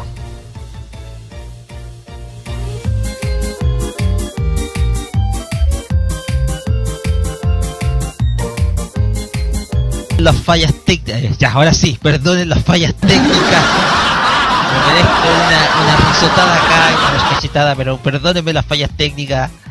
Pero eh, vamos con esta información que tiene que relación con la laureada y exitosísima película eh, Kimi no Nawa, Your Name, como es conocida, el cual va a tener su estreno en Netflix para Latinoamérica en el mes de diciembre. Luego de haber sido, de haber sido informado el pasado mes de, de octubre, Netflix anunció la fecha de estreno de su en su servicio de la película original de Makoto Shinkai, Your Name o Kimi no Nawa, la cual será estrenada a partir del miércoles 6 de diciembre. Estrenada en las tierras japonesas en el año 2016, este filme cuenta con el doblaje hecho en México bajo la dirección de Javier Holguín en el estudio Cinedab. Sin embargo, el servicio no ha informado si llegará o no con el doblaje.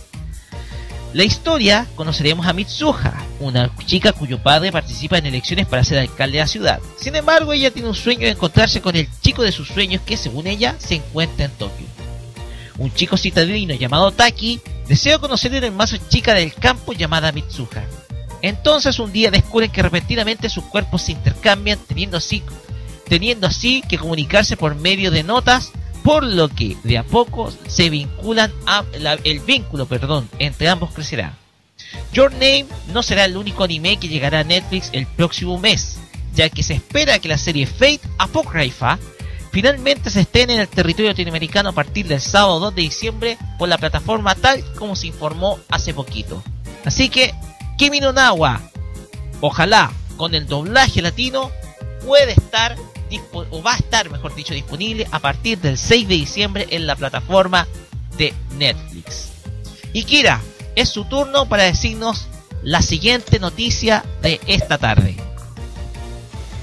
Bueno, la próxima noticia, bueno, vamos a cambiar un poquito el tema de anime, vamos a ir un rato al mundo COVID. eh, vamos a hablar de Avenger Infinite Wars. En el marco, de, en el marco del Comic Con de San Diego, el Marvel Studios presentó el primer tráiler del Avenger Infinite Wars.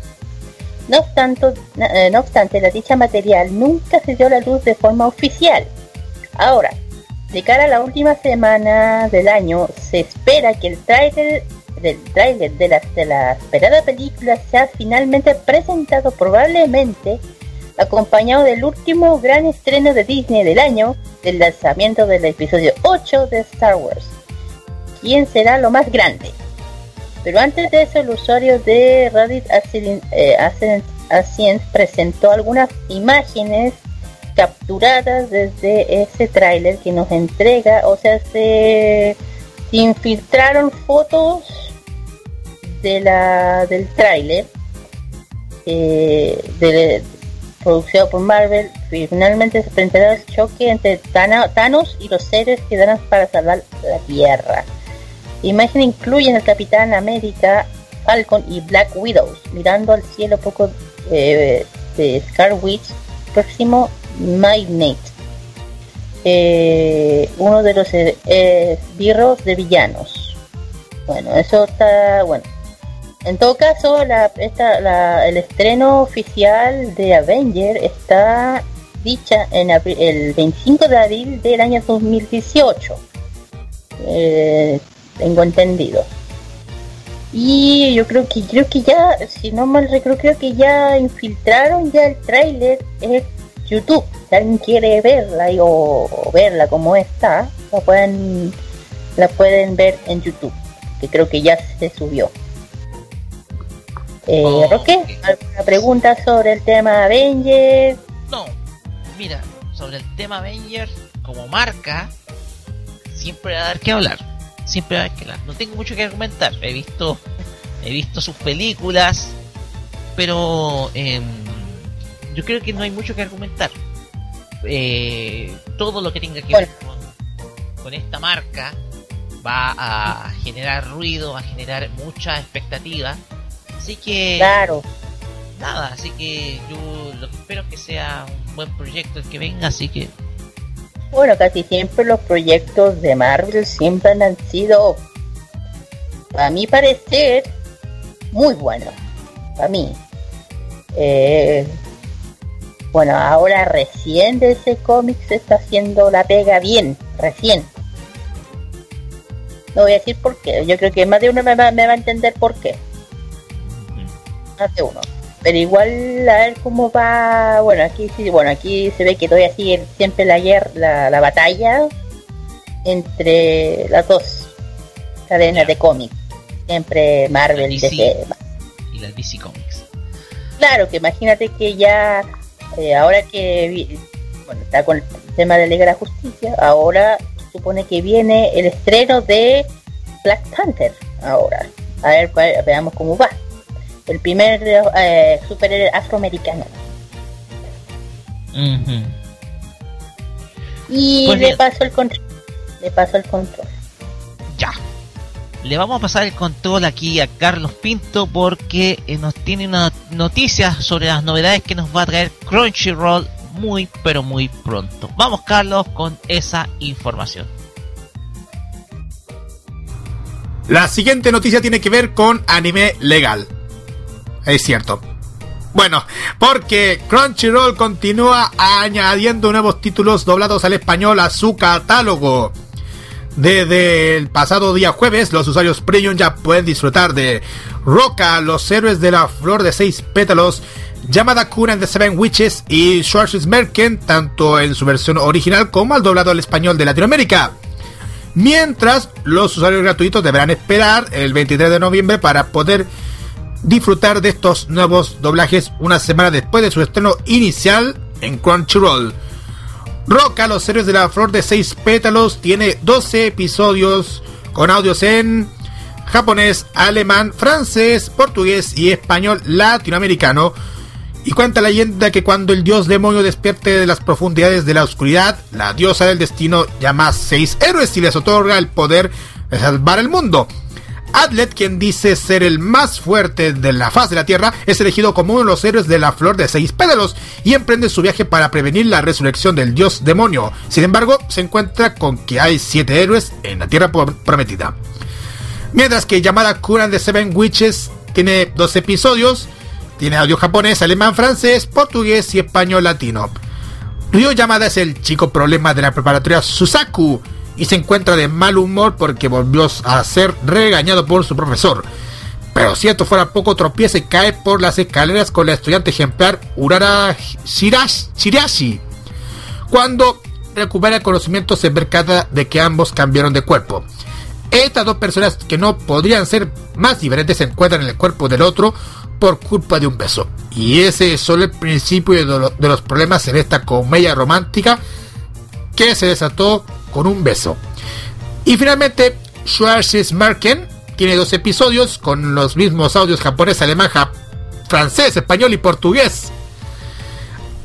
Año 1983, en el 666 Escuadrón de TSF, del Ejército de Alemania Oriental, Schwarzmarken es una fuerza espe- especial de respuesta inmediata contra los beta.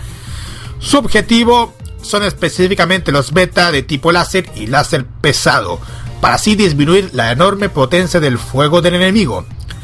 Las órdenes de este equipo piedad tienen siempre la más alta prioridad y las siguen tan al pie de la letra que el escuadrón es bien conocido por ignorar incluso las llamadas de auxilio de sus aliados, si eso interfiere con su misión aunque sea por un instante.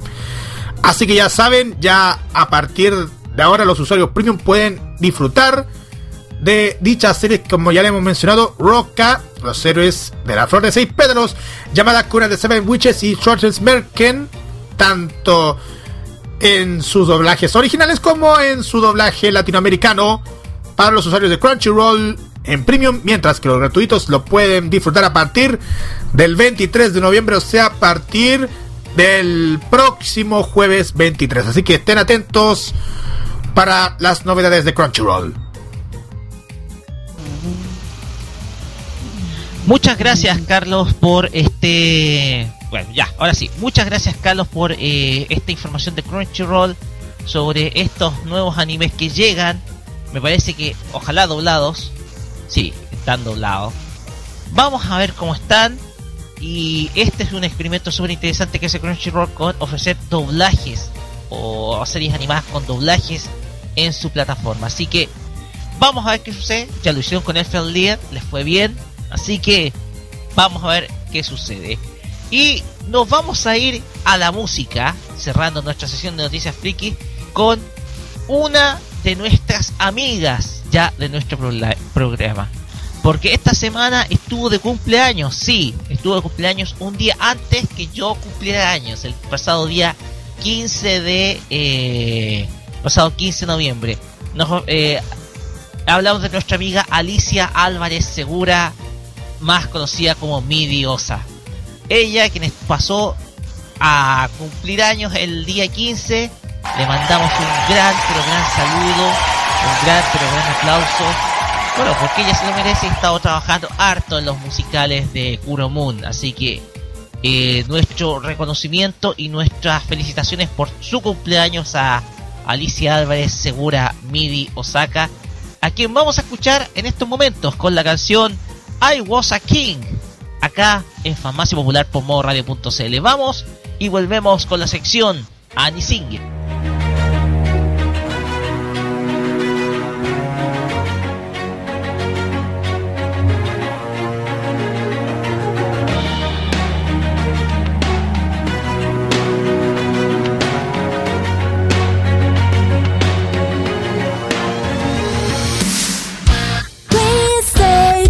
night. No going back.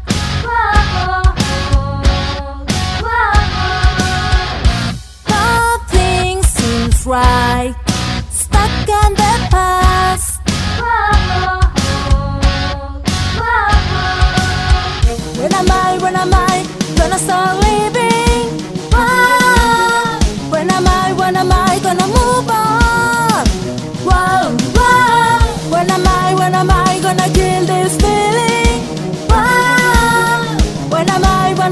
gonna stop this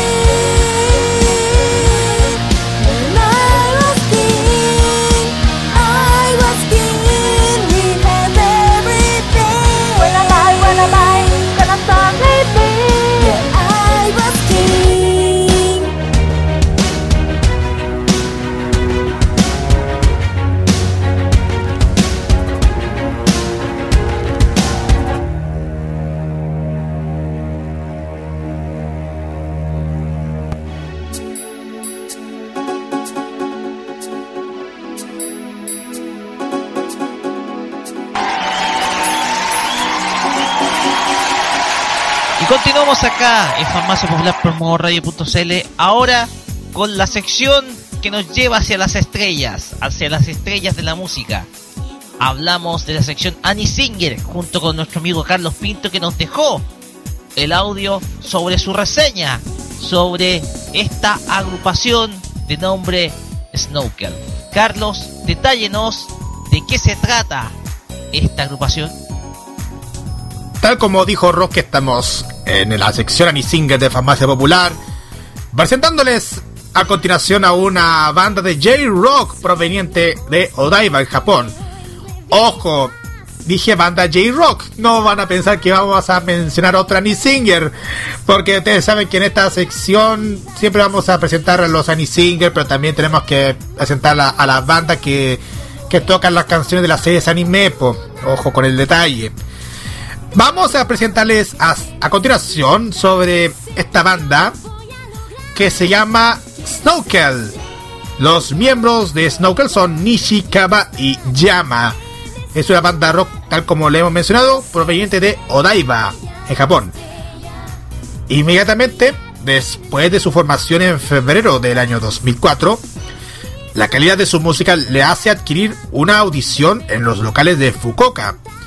Después de eso, Snowkel se centró en hacer directos en Fukuoka. Y en diciembre del año 2004, Snowkel tuvo su primer concierto en directo en Fukuoka, donde vendieron un EP llamado Snowkel, producido por ellos mismos. En el año 2005, seguían centrados en hacer conciertos directos, y en junio de ese mismo año volvieron a producir otro EP llamado Sora Colorful. En noviembre sacaron su primer single llamado Large Puddle. Ona Mamisutamari, en su nombre original. En el año 2006 la banda consiguió un importante sello discográfico con Sony Music Japan. Y en abril lanzaron su primer álbum de estudio llamado Snowkel Snorkel, que contenía canciones que habían salido en otro de sus singles como Large Puddle, Discord Satellite, Na- Kami- Namikaze Satellite, así como en nombre japonés, y Traveler Beginner o Tabito Beginner. En octubre del año 2007 lanzaron su segundo álbum de estudio llamado EQ, que se dio a conocer con canciones de sus singles como Solar Wind, Bye Bye Hello, Weather Forecast y Miracle, además de ocho canciones nuevas, teniendo un total de 12 canciones. Voy a hacerles un dato. Discord Satellite es el opening 17 de la serie Naruto. Solar Wind es el segundo ending de Kiba. Y Kiseki es el sexto in- ending de la serie Hintama. Después de esto, se separaron durante todo el 2010 y finalmente en el 2014 se volvieron a reunirse y lanzaron su tercer álbum llamado I. Vamos a conocer a los miembros de la banda. Nishi es el vocalista y el guitarrista. Kaba es el bajista y Yama es el que maneja la batería. Snowkel es una banda japonesa mezclando J-pop tradicional de guitarra y elementos de alt rock pit seeds que ganaron cierto reconocimiento con sus canciones para series animes. Más notablemente la ultra popular serie animada Naruto. Ustedes saben que ya se separaron después de quedarse por menos una década, pero volvieron en el año 2014 con, con nuevos éxitos y más encima con la petición del público que admiran siempre sus canciones. Y esa banda, Snowkel, eh, va a estar en nuestro país el próximo domingo 4 de febrero, parte de las atracciones que tendrá el próximo Anime Expo Summer 2018 junto con otros con otros invitados que van a estar a Yumi Miyazaki, también Konomi Suzuki. El evento se va a realizar los días 3 y 4 de febrero en el Centro Cultural de la Estación Mapocho. Y las entradas lo pueden encontrarlas online en el sitio www.anime-expo.cl. También lo pueden encontrar en los puntos de venta en las tiendas Saga edificio Eurocentro, tiendas Go for It también en Eurocentro, tienda Kun en Dos Caracoles, eso en Providencia y también en Portal Lion también en Providencia. Y sobre las redes sociales para encontrar la información de Snowkel, lo pueden encontrar en Twitter usando arroba Official y también en el Facebook lo pueden encontrar en, en facebook.com slash Official. También pueden encontrar las noticias, su tienda, las fotos, todo lo que pueden encontrar de esta banda en el sitio web snowkel.net. Y bien muchachos, ¿qué les parece esta reseña acerca de esta gran banda que ya se viene a nuestro país, Snowkel? Lo dejo los micrófonos a ustedes, Kira y Roque. Muchas gracias Carlos, ahora sí, muchas gracias Carlos por la reseña.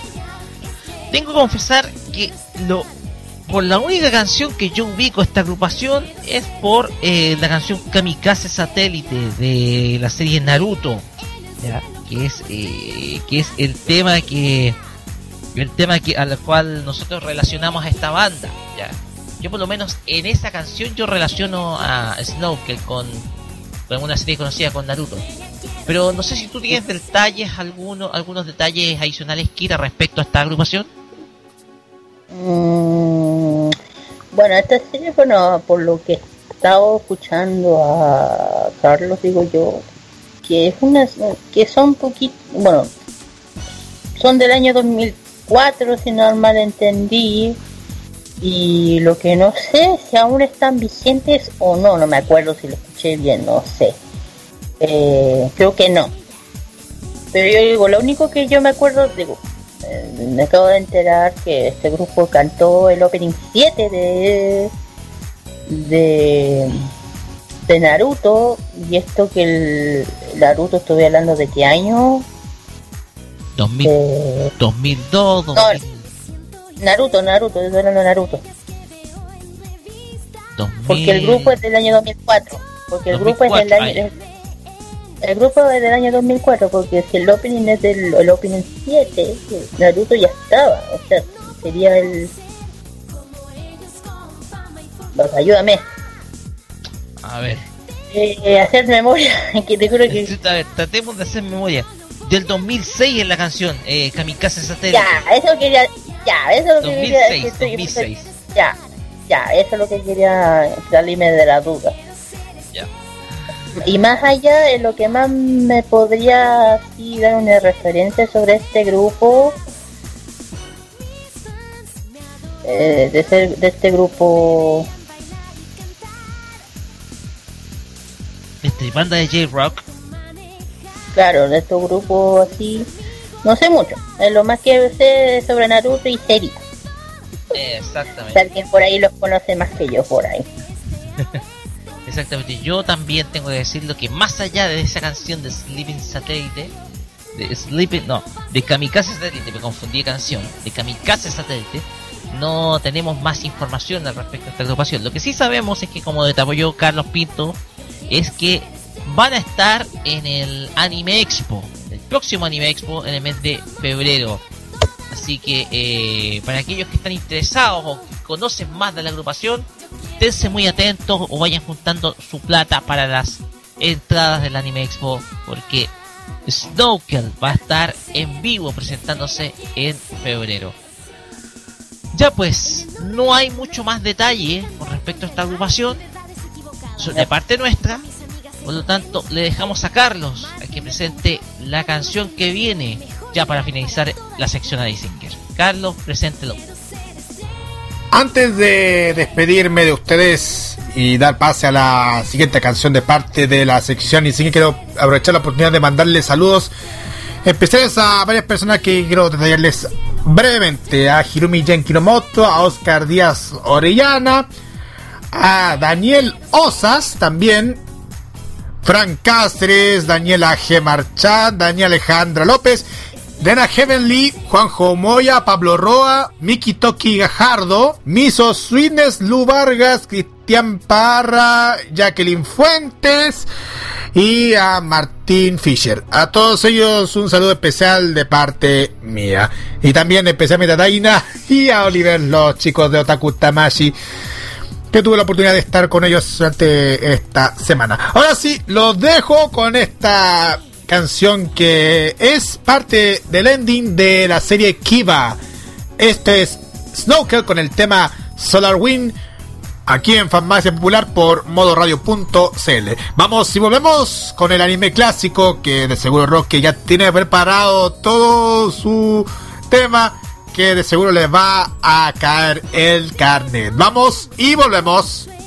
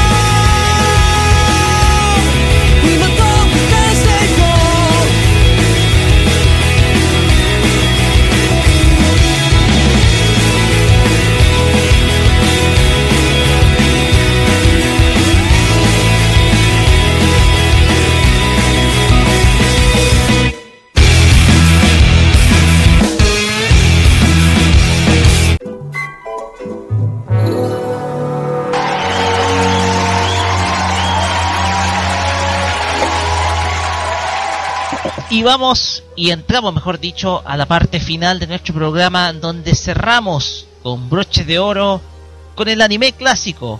El anime que marcó la vida de muchos de los que vieron televisión en el pasado. Y en esta ocasión, como el cumpleañeros esta semana fui yo, me voy a orientar al que es mi tercer majo, mi tercer eh, anime favorito, por así decirlo. Porque si el primero es Cardcaptor Sakura y el segundo es Neon Genesis Evangelion, hubo un tercero que para mí fue uno de mis favoritos. Estamos hablando de Las Guerreras Mágicas o Magic Knight Rayer, o como dice en japonés, Majo Kishi, Kishi Reyasu, una serie de animación producida por TMS Entertainment en el año 1994 y que es y que se transformó, mejor dicho, en la primera franquicia del grupo artístico Clamp en ser llevada a una serie animada para la televisión. Anteriormente se fueron llevados obras a través de OVAs, como Tokyo Babylon o RG Veda, pero en esta ocasión por primera vez una obra de Clamp es llevada a la televisión con 49 capítulos, comenzando en julio de 1994, no, perdón, perdón, es que estaba leyendo del manga. El anime comenzando el 17 de octubre de 1994 y finalizando el 13 de marzo de 1995 en su primera temporada y e iniciando, tomando una pausa de cerca de un mes, iniciando su segunda temporada el 10 de abril del 95 y terminando el 27 de noviembre del 95 del mismo año con 29 episodios. Tuvo también tres ovas, las cuales son eh, de título simplemente Rayert, las cuales fueron eh, producidas por el mismo estudio en el año el año 1998. ¿De qué se trata Las Guerreras Mágicas? Cuenta la historia de tres muchachas que son tres muchachas que no nunca se habían conocido, no tenían relación alguna y ellas se reúnen en un encuentro estudiantil en la torre de Tokio, dado los paseos escolares en ese momento, y se encuentran en una extraña circunstancia. En primer lugar, tenemos a Hikari. Hikari, quien se sorprende de ver, se sorprende del mundo que hay en la torre de Tokio y se dedica más que nada a contemplar el paisaje de la ciudad en eh, desde un telescopio de la torre. Tenemos también eh, sucede de que se le había agotado las monedas, el crédito para poder ver el telescopio y llega una muchacha de un colegio bastante prestigioso. Estamos hablando de Fu Onouji, una muchacha de carácter de carácter fino pero a la vez muy gentil, que le facilita una moneda para que pueda seguir con el entretenimiento de seguir viendo eh, la ciudad a través del telescopio. Y por último, una muchacha que no establece relación alguna con ambas. Estamos hablando de Umi Ryusaki, o también conocida como Marina, quien, eh, quien llega de parte de un, de un colegio de élite de la ciudad en la misma exploración, en la misma, mejor dicho, eh, en la misma, mejor dicho, en, ah, perdónenme, en el mismo encuentro. Ninguna de las tres tiene relación alguna, son simplemente eh, estudiantes que por un acto de magia escuchan una voz o la voz de una muchacha, de una mujer o de una niña pidiendo auxilio es ahí donde son convocadas para eh, cumplir una misión.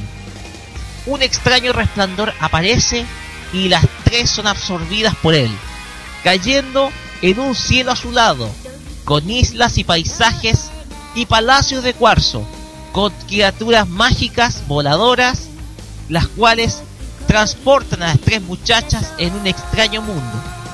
Es ahí donde se convocan Ah, son convocadas por un hechicero de nombre Guru Cleft. Un, eh, hechicero quien les explica que ellas tienen que cumplir una misión importante en esta tierra. Se trata de salvar a una princesa. Hablamos de Emerodi, o Esmeralda como la conocimos en español latino, quien fue prisionera por el sacerdote del reino, por Sagato. Por el momento solamente le da esa información.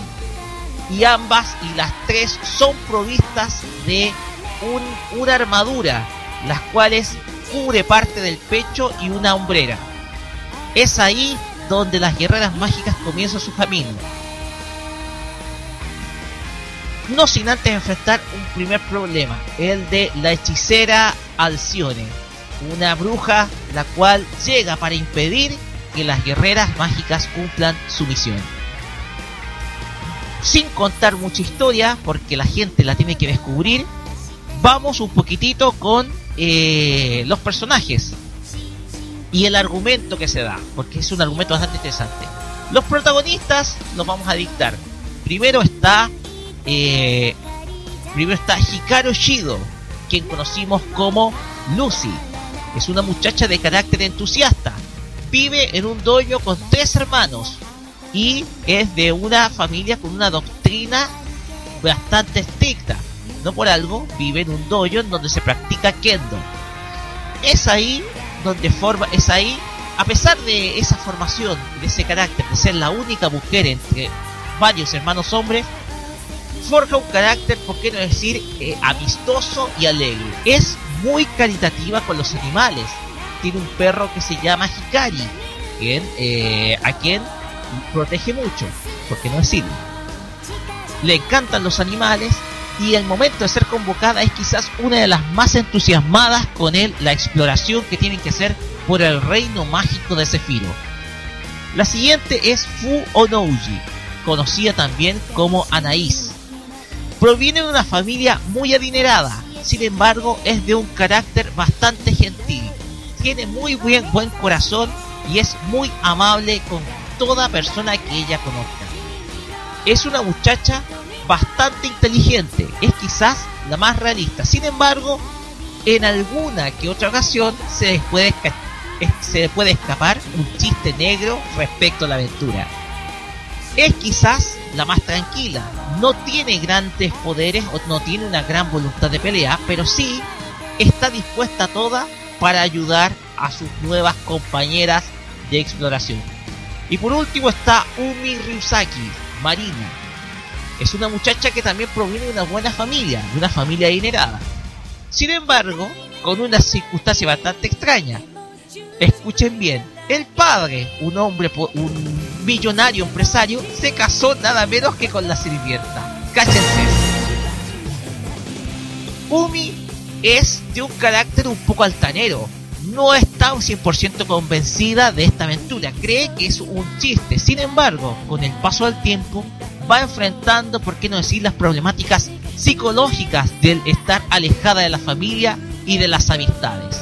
Recuerda mucho a su superior, sin embargo ella está atada a lo que son eh, eh, la memoria o el recuerdo de sus padres. Eh, es de un carácter, por qué no decir, un poco fuerte, pero a la vez puede ser bastante delicada. Es quizás de las tres la que más contribuye con humor a la serie ¿Por qué? Porque se pelea con Mokona. Mokona quien es la guía dentro de toda la aventura. Y a la vez la que se transformaría en el emblema del grupo artístico Cloud. Las tres siguen esta aventura como un camino del guerrero. Esto es similar a un videojuego tipo, no sé, Dragon Quest, pero siguen el camino del guerrero. Es como un videojuego de ese estilo. Comienzan con eh, los implementos básicos y de a poco se van formando principalmente buscando minerales como el escudo para la construcción de sus armas de parte de Furesea, quien es una eh, quien es quien confecciona las armas del reino mágico. Este camino del guerrero que tiene como eh, orientación este, esta serie nos entrega, por ejemplo, circunstancias bastante dramáticas. La serie no está exenta de drama. Y quizás la serie tiene uno de los vuelcos más extraordinarios que hemos conocido en alguna serie de anime. El final es sin duda alguna algo impensado. Y eso hace las guerreras mágicas una aventura distinta. Después, en su segunda temporada, la historia es distinta. Zephyro está arrasado, está destruido y está casi rematado al mejor postor entre tres reinos distintos que, quieren pelear el poder del, reinado, quien es también conocido como el pilar de Zephyro. Bien, con este con esta reseña bien breve damos paso a las opiniones acá de parte de mi amiga Kira quien nos tiene algunos datos interesantes. ¿Qué nos tiene Kira respecto a las guerreras mágicas? Las guerreras mágicas, bueno, también la vi hace años, la vi por primera vez en Mega, creo que la daban en esa época. Sí, Comenzó en el año 1998, si mal no me equivoco, fue en enero de 1998. Y yo todavía, aún me acuerdo cuando la vi, a mí me encantaron el primer día que la vi. Eh, aparte que ya estaba con el tema de las guerras de Sailor Moon, aparte. Eh, igual me, me había me, me, ver este dibujo diferente, que era diferente a lo que uno está acostumbrado a ver en Sailor Moon en esta época o lo de Dragon Ball, me encantaron, además que era una historia demasiado bonita, mágica. Gracias a, las guerreras mágicas pude conocer más series de la de los de las clans y bueno aparte de eso bueno tengo la, la suerte de tener en mis manos yo creo que aquí el Roque me va a querer robarlos, yo creo, tener la suerte de tener los mangas. Que mm. los mangas de las guerras mágicas fueron editados en España, si no mal recuerdo, algo me llegó a acordar, por la una editorial que ya no existe, creo. Creo que es la que la la editorial Glenat, creo que era. Glenat. Glenat que ya la, que también la Glenn que también había editado también la, el manga de Sailor Moon de esa época que también la tengo eh, yo logré tener la primera algunos mangas y hasta los últimos de la segunda temporada que esos fueron los que pude tener en mi, las tengo. Estándolas en España de España completamente eh, cambiados los nombres, claro. Eh, tengo la suerte de tenerlos aún en mis manos. Yo digo, si yo que llega a llegar a mi casa, yo creo que se los roba, yo creo. se los roba, no sé. Eh, y hoy en día encontrarlos es muy difícil porque ya Glennon ya desapareció hace mucho tiempo. Estamos hablando en...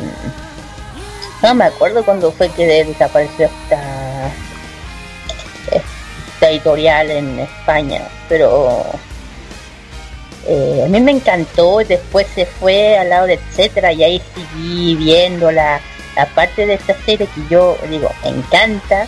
Gracias a esta serie conocí a varias series más, que aquí varias deben conocer como Tokyo, eh, Tokyo Bailon o XX Holly o otros muchos o ex o ex de, de la Slam Claro, de ahí Chobit, muchos más, ya allá, casi le puede conocer más allá de esta de, este grupo clan. El universo de las clan.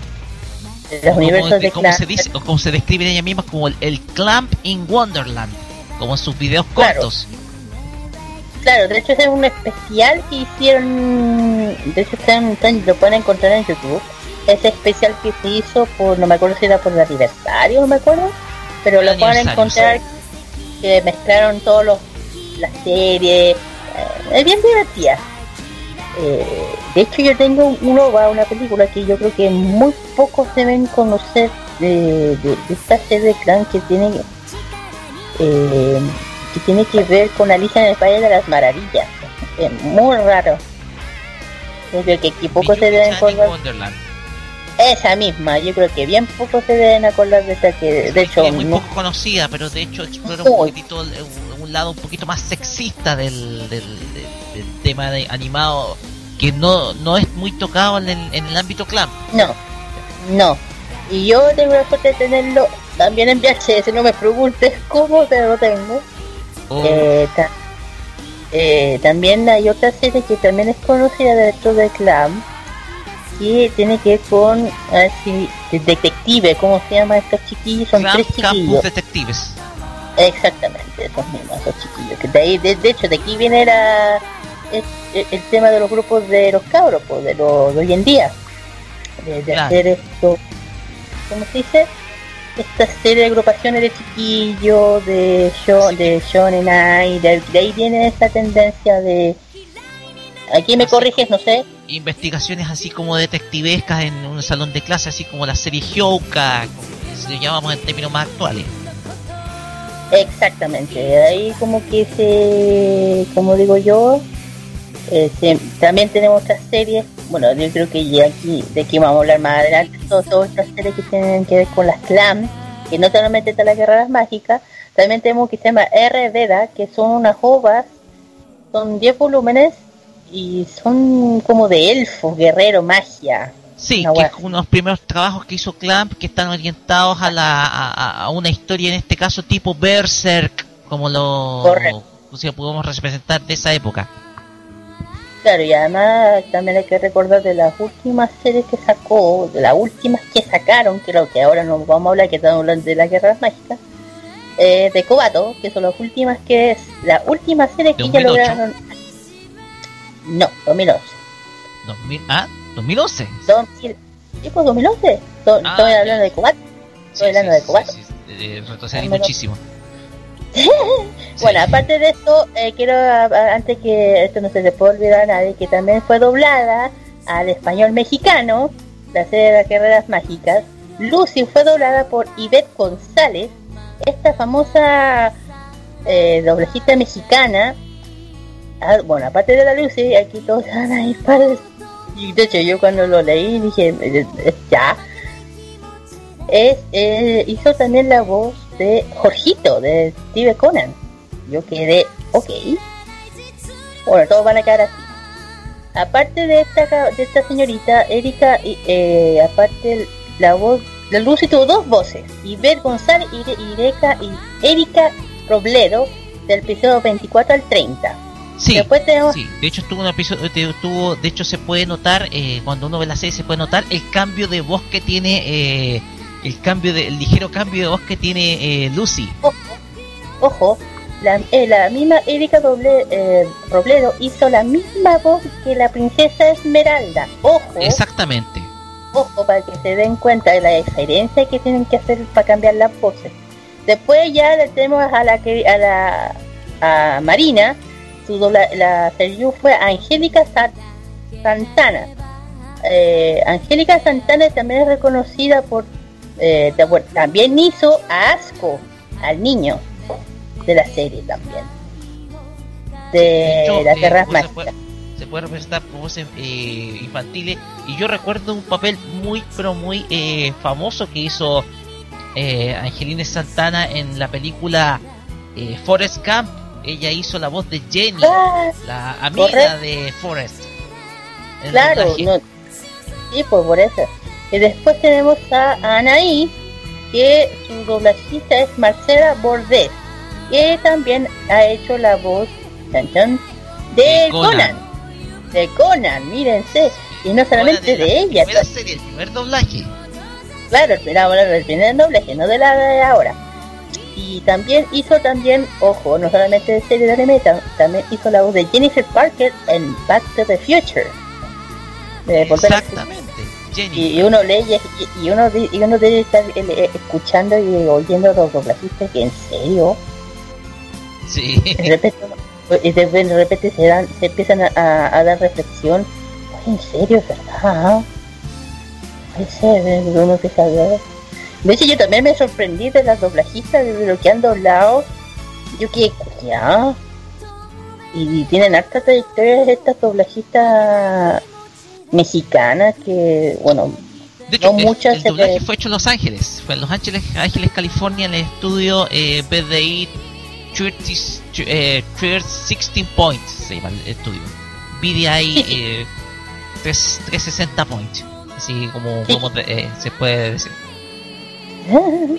no, pero igual eh, rescato los doblajistas, los doblajistas mexicanos que se que, que doblaron en esa época las guerreras mágicas, ya que no mucho se le da, bueno, se, no mucho, no, no se les recuerda tanto, así que aquí yo doy un poquito, un poquito de homenaje a lo que hicieron en esta serie, que no son Sí. que no son, son que son varios, varios, porque si termino leyendo la lista de todos los señores que donaron toda la serie de de la guerra mágica, tanto la primera temporada como la segunda temporada, no termino nunca. Sí. Mira, eh, yo pienso No que dentro nunca. del doblaje de Los Ángeles, si bien el doblaje de Los Ángeles se ha caracterizado por no ser tan amplio en actores, en las Guerreras Mágicas tuvo la mayor cantidad de actores de doblaje participando, ¿ya? De Los Ángeles. Yes, yes. Pues puedes encontrar con Juan. Sadala, quien interpreta a Sagato, con la misma Erika Robledo, que interpreta a, a, a, a la princesa Esmeralda. Te puedes encontrar con Ana Grinta interpretando a Alanis o a Alcione. Te puedes encontrar con el mismísimo Guillermo Romano interpretando al, al, al genio eh, Rayert. A Alejandro Abdala interpretando, eh, interpretando a Wyndham. Y si no me equivoco, a Juan Cuadra interpretando a, al dios Ceres. Así que, Ah, eh, así que, eh, No, ya, no, así ya que más tuvo que, un gran reparto. sí, casi 49 doblajistas. O sea, eh, o sea, tuvo un gran, pero gran elenco la Guerra Muy- Mágica. muy grande y, y encuentro un poquito injusto, bueno, no lo voy a decir así. Yo creo que se debería un poquito darle un poquito de reconocimiento a todos estos doblajistas mexicanos que aparte Sí, de, de lo hecho, que siempre... De hecho, yo sigo a, a Marcela Bordes en eh, Facebook. De hecho, yo la sigo en, en, en, en su, en, su, en su cuenta de Facebook. Eh, ella todavía está viviendo en Los Ángeles y está dedicándose a muchas otras cosas. Actuación y otras cosas. A veces muestra, se da el tiempo de mostrar lo que hace en el tiempo libre y, y se nota que está, eh, que está cada vez más activa Marcela Bordes. Así que No, es sí, factor- igual yo creo, yo creo que igual sería, bueno, está bien, o sea, siempre se, se, se da la prioridad a los, a los doblajistas que uno conoce, más conocidos como Mario, Patti o la. María Fernández. Eh, pero yo creo que también igual hay que darle un poquito de, de, de, de- ¿cómo lo puedo decir? de reconocimiento a todos estos doblajistas que a veces a uno se le olvida, de repente uno se llega a acordar y dice, ¡ay, Dios mío! Claro, sí, te das cuenta. Mira, vamos a irnos un poquitito al OVA para ir terminando ya. Porque el OVA fue también doblado en Los Ángeles. En el año 1998 salió la colección de OVAs que muestran una historia muy pero muy diferente, una historia alterna a la serie y al manga también, en donde eh, se nos muestra a Lucy, Anaís y Marina estudiando las tres en el mismo instituto. Las tres est- estudian en el mismo instituto, en donde eh, ellas por circunstancias familiares y porque también se gradúan, tienen que ver separados sus destinos. Ellas las tres viven en Tokio, sin embargo, las tres separan sus destinos producto de que por temas familiares, por temas de trabajo en algunos casos, tienen que ir a institutos distintos. Sucede de que eh, días antes de su graduación, haciendo una promesa en un árbol de cerezos que según dicen cumplen el deseo, y en ello Lucy pide el deseo de no separarse nunca de sus amigas, aparece Mocona. Mocona quien aparece en el árbol y eh, identifica a Lucy. ¿Qué es lo que sucede? Sucede de que en otro mundo Zefiro está semi destruido, Sagato yace muerto en un trono y la princesa Esmeralda vive un sueño, eh, un sueño en donde se ve a Sagato con vida cuando en realidad no lo está. Aquí entra en actividad un villano, quien es Águila, quien es el hermano de la princesa Esmeralde. Águila trata de eh, trata de, ¿por qué no decir eh, cómo, cómo bueno, eh, impulsar a Esmeralda, a Esmeralda a que tome un planeta para reconstruir Sefiro y toman la Tierra. Se toman Tokio para poder refundar Sefiro en la Tierra. Es ahí donde las guerreras mágicas son convocadas para evitar que suceda esto. Sin embargo, tres soldados provenientes de Sefiro buscarán evitar que los dioses, o sea, que las guerreras mágicas despierten a sus dioses. Es ahí donde entran como villanos eh, Alanis, quien es, la, quien es una bruja que utiliza un gato como su medium. Está también eh, París, que en la serie original era uno de los buenos. Ahora en el OVA es malvado y utiliza como medium los escarabajos. Y por último Ascot, quien, eh, quien es uno de los eh, dioses malignos, quien utiliza como medium un camarón es ahí donde se, donde se libra la lucha entre las guerreras mágicas contra estos dioses malignos y eh, tiene como objetivo evitar que Sefiro se tome el planeta Tierra y este quede completamente destruido. Más o menos esa es la historia del OVA, tres OVAs que duran 45 minutos aproximadamente. Yo de hecho los tengo en VHS, eh, como tú me has contado de colecciones, eh, estimada. Tengo la colección de OAS eh, con doblaje latino, cállate, con el doblaje latino original. Y en esa historia, esa historia es muy pero muy diferente a lo que nosotros vimos en, en, el, en la serie original. Es una historia muy diferente, es alternativa. No sé con qué intención la habrán hecho, pero yo creo que es para aquellos fans que quedaron como con gusto a poco, como que quieren, querían más de la serie querían que continuara y ahí se les dio, se les complació con tres ovas más, pero con una historia muy, pero muy diferente de las guerreras mágicas. Bien. Bueno, yo también las tengo, yo también las vi, yo, con, yo también las, encontré un poco diferentes a lo, tanto a la serie, pero igual así me gustó, ojo, porque igual me gustó el, el, el dibujo diferente que dieron aquí, un dibujo más avanzado. Más oscura. Es una historia un poquito más oscura, más pura, más, más siniestra. Eh, más siniestra esta, la de Loa. Pero eh, de todas maneras, igual eh, es una historia interesante para que la conozcan. Fue uno de los últimos doblajes conocidos hechos en, en Los Ángeles, este, junto con el detective Conan hasta el capítulo ciento y tanto, ciento veinte y tanto, no me acuerdo pero es uno de los últimos trabajos que hizo eh, el doblaje de Los Ángeles, en, el doblaje de Los Ángeles de BDI 3060 Point.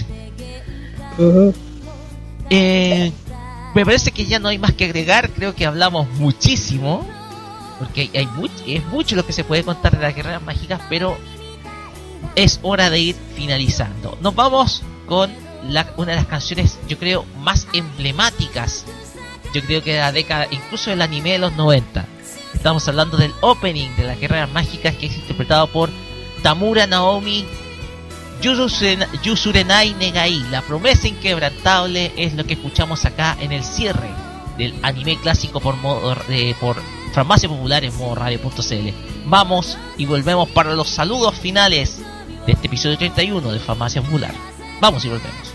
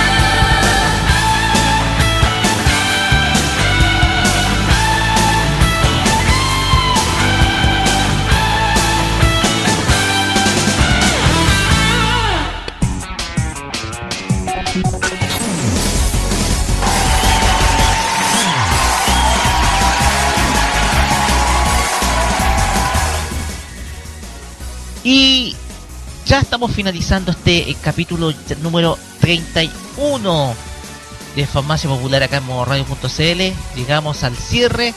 Y antes que antes, vamos, eh, eh, aparte de los saludos, Kira nos tiene unos eventos por ahí que promocionar. Kira, su- el micrófono es Sí. suyo para que pueda promocionar qué evento tiene eh, Bueno.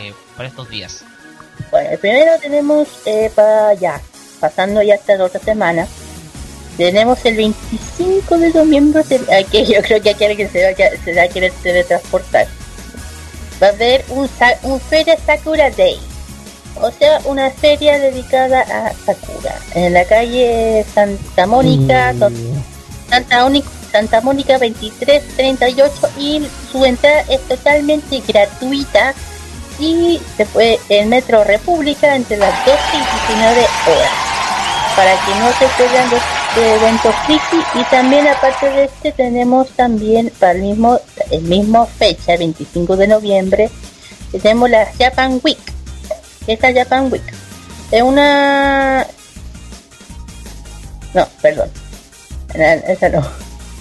Eh, para el domingo sí no, no quiero dar spoiler eh, el evento se llama Ringo Games Evento.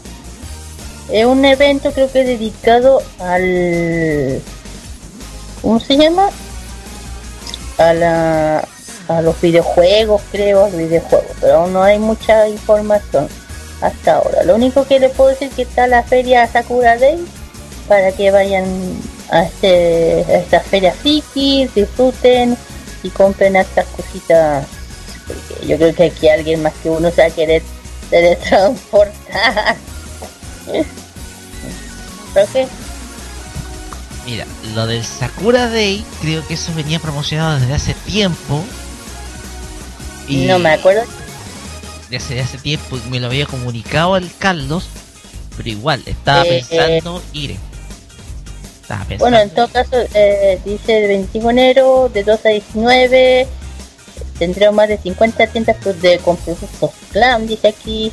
Música Sakura Make Cafe, concursos y mucho más. Así que el que quiera ir, lo voy a tener agendado. Lo hubiera agendado, va, tenlo por seguro. Tenlo muy, pero muy por seguro. Y de ese Pepe, no, yo creo que nada más. Ya, No, nada más. perfecto.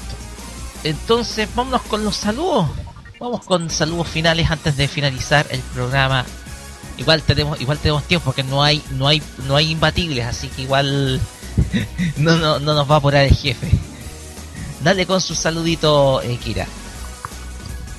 Bueno, mi saludo, bueno, bueno, siempre lo mismo, en general todo el saludo a todos los que nos escuchan, eh, especialmente a la, a, bueno, a todos mis amigos, a mi familia, a los chiquillos de Otaku Tamashi, a, también a mi mejor amiga la, la, Dani o Saya, entre otras personas, Rodrigo, a todos los que estén oyendo, eh, también un saludo a todos los, a los a los que escriben en las redes sociales, como Facebook, como Twitter, o también en Twitter. Un saludo a todos ellos, también a los que estén, nos estén oyendo afuera del país, afuera tanto México también, un saludo a todos ellos. Roque, Así va a ser. Bueno, yo mis saludos van a, a, los de siempre, a los mismos, a Hugo Ernesto Corea, que es un fiel auditor nuestro desde Nicaragua. También eh, saludos a, a, nuestra amiga, eh, nuestra amiga Vane de Venezuela, a Joel Rosales, colega amigo a nivel Mangui TV, a Harold Salas del Perú, a quien felicité esta semana tras la clasificación de Perú al Mundial de Rusia.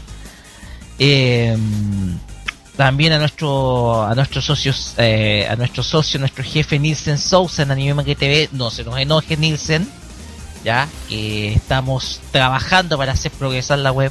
También a Citlali Aldama con, eh, recomiendo que lean sus reviews de película sus sus reseñas de película. No tira spoiler hace una crítica muy buena y acertada así que se las recomiendo y en general a todos los que me han saludado en el cumpleaños el pasado día jueves. A todos ellos, muchas gracias, se los agradezco muchísimo.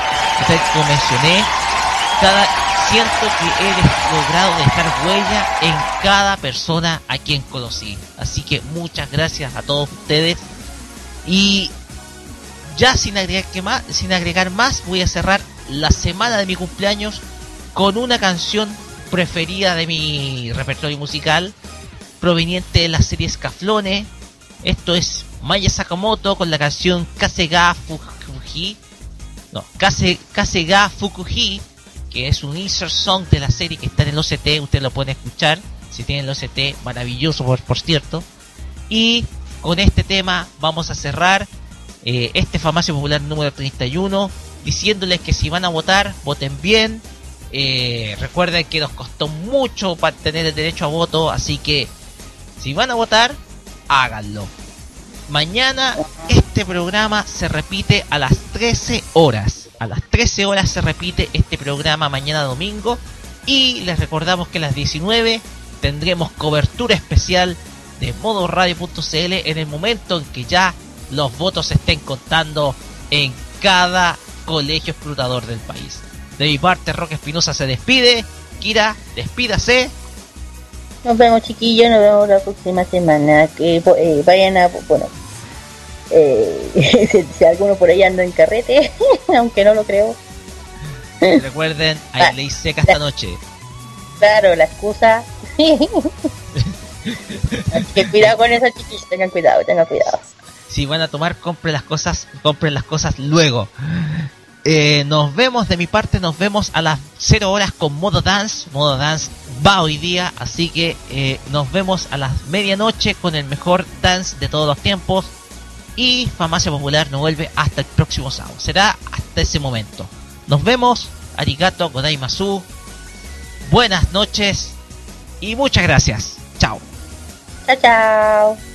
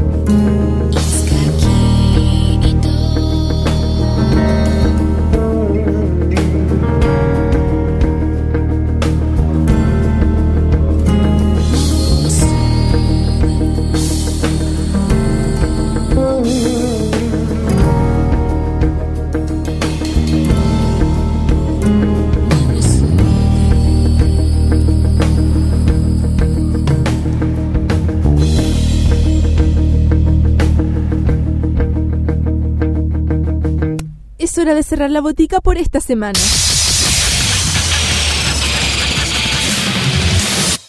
La invitación es para el próximo sábado para que recibas la dosis adecuada de anime, manga y música del otro lado del Pacífico. Deja de atender la farmacia popular en modo radio. Las opiniones emitidas en este programa son de exclusiva responsabilidad de quienes las emiten y no representan necesariamente el pensamiento de modoradio.cl.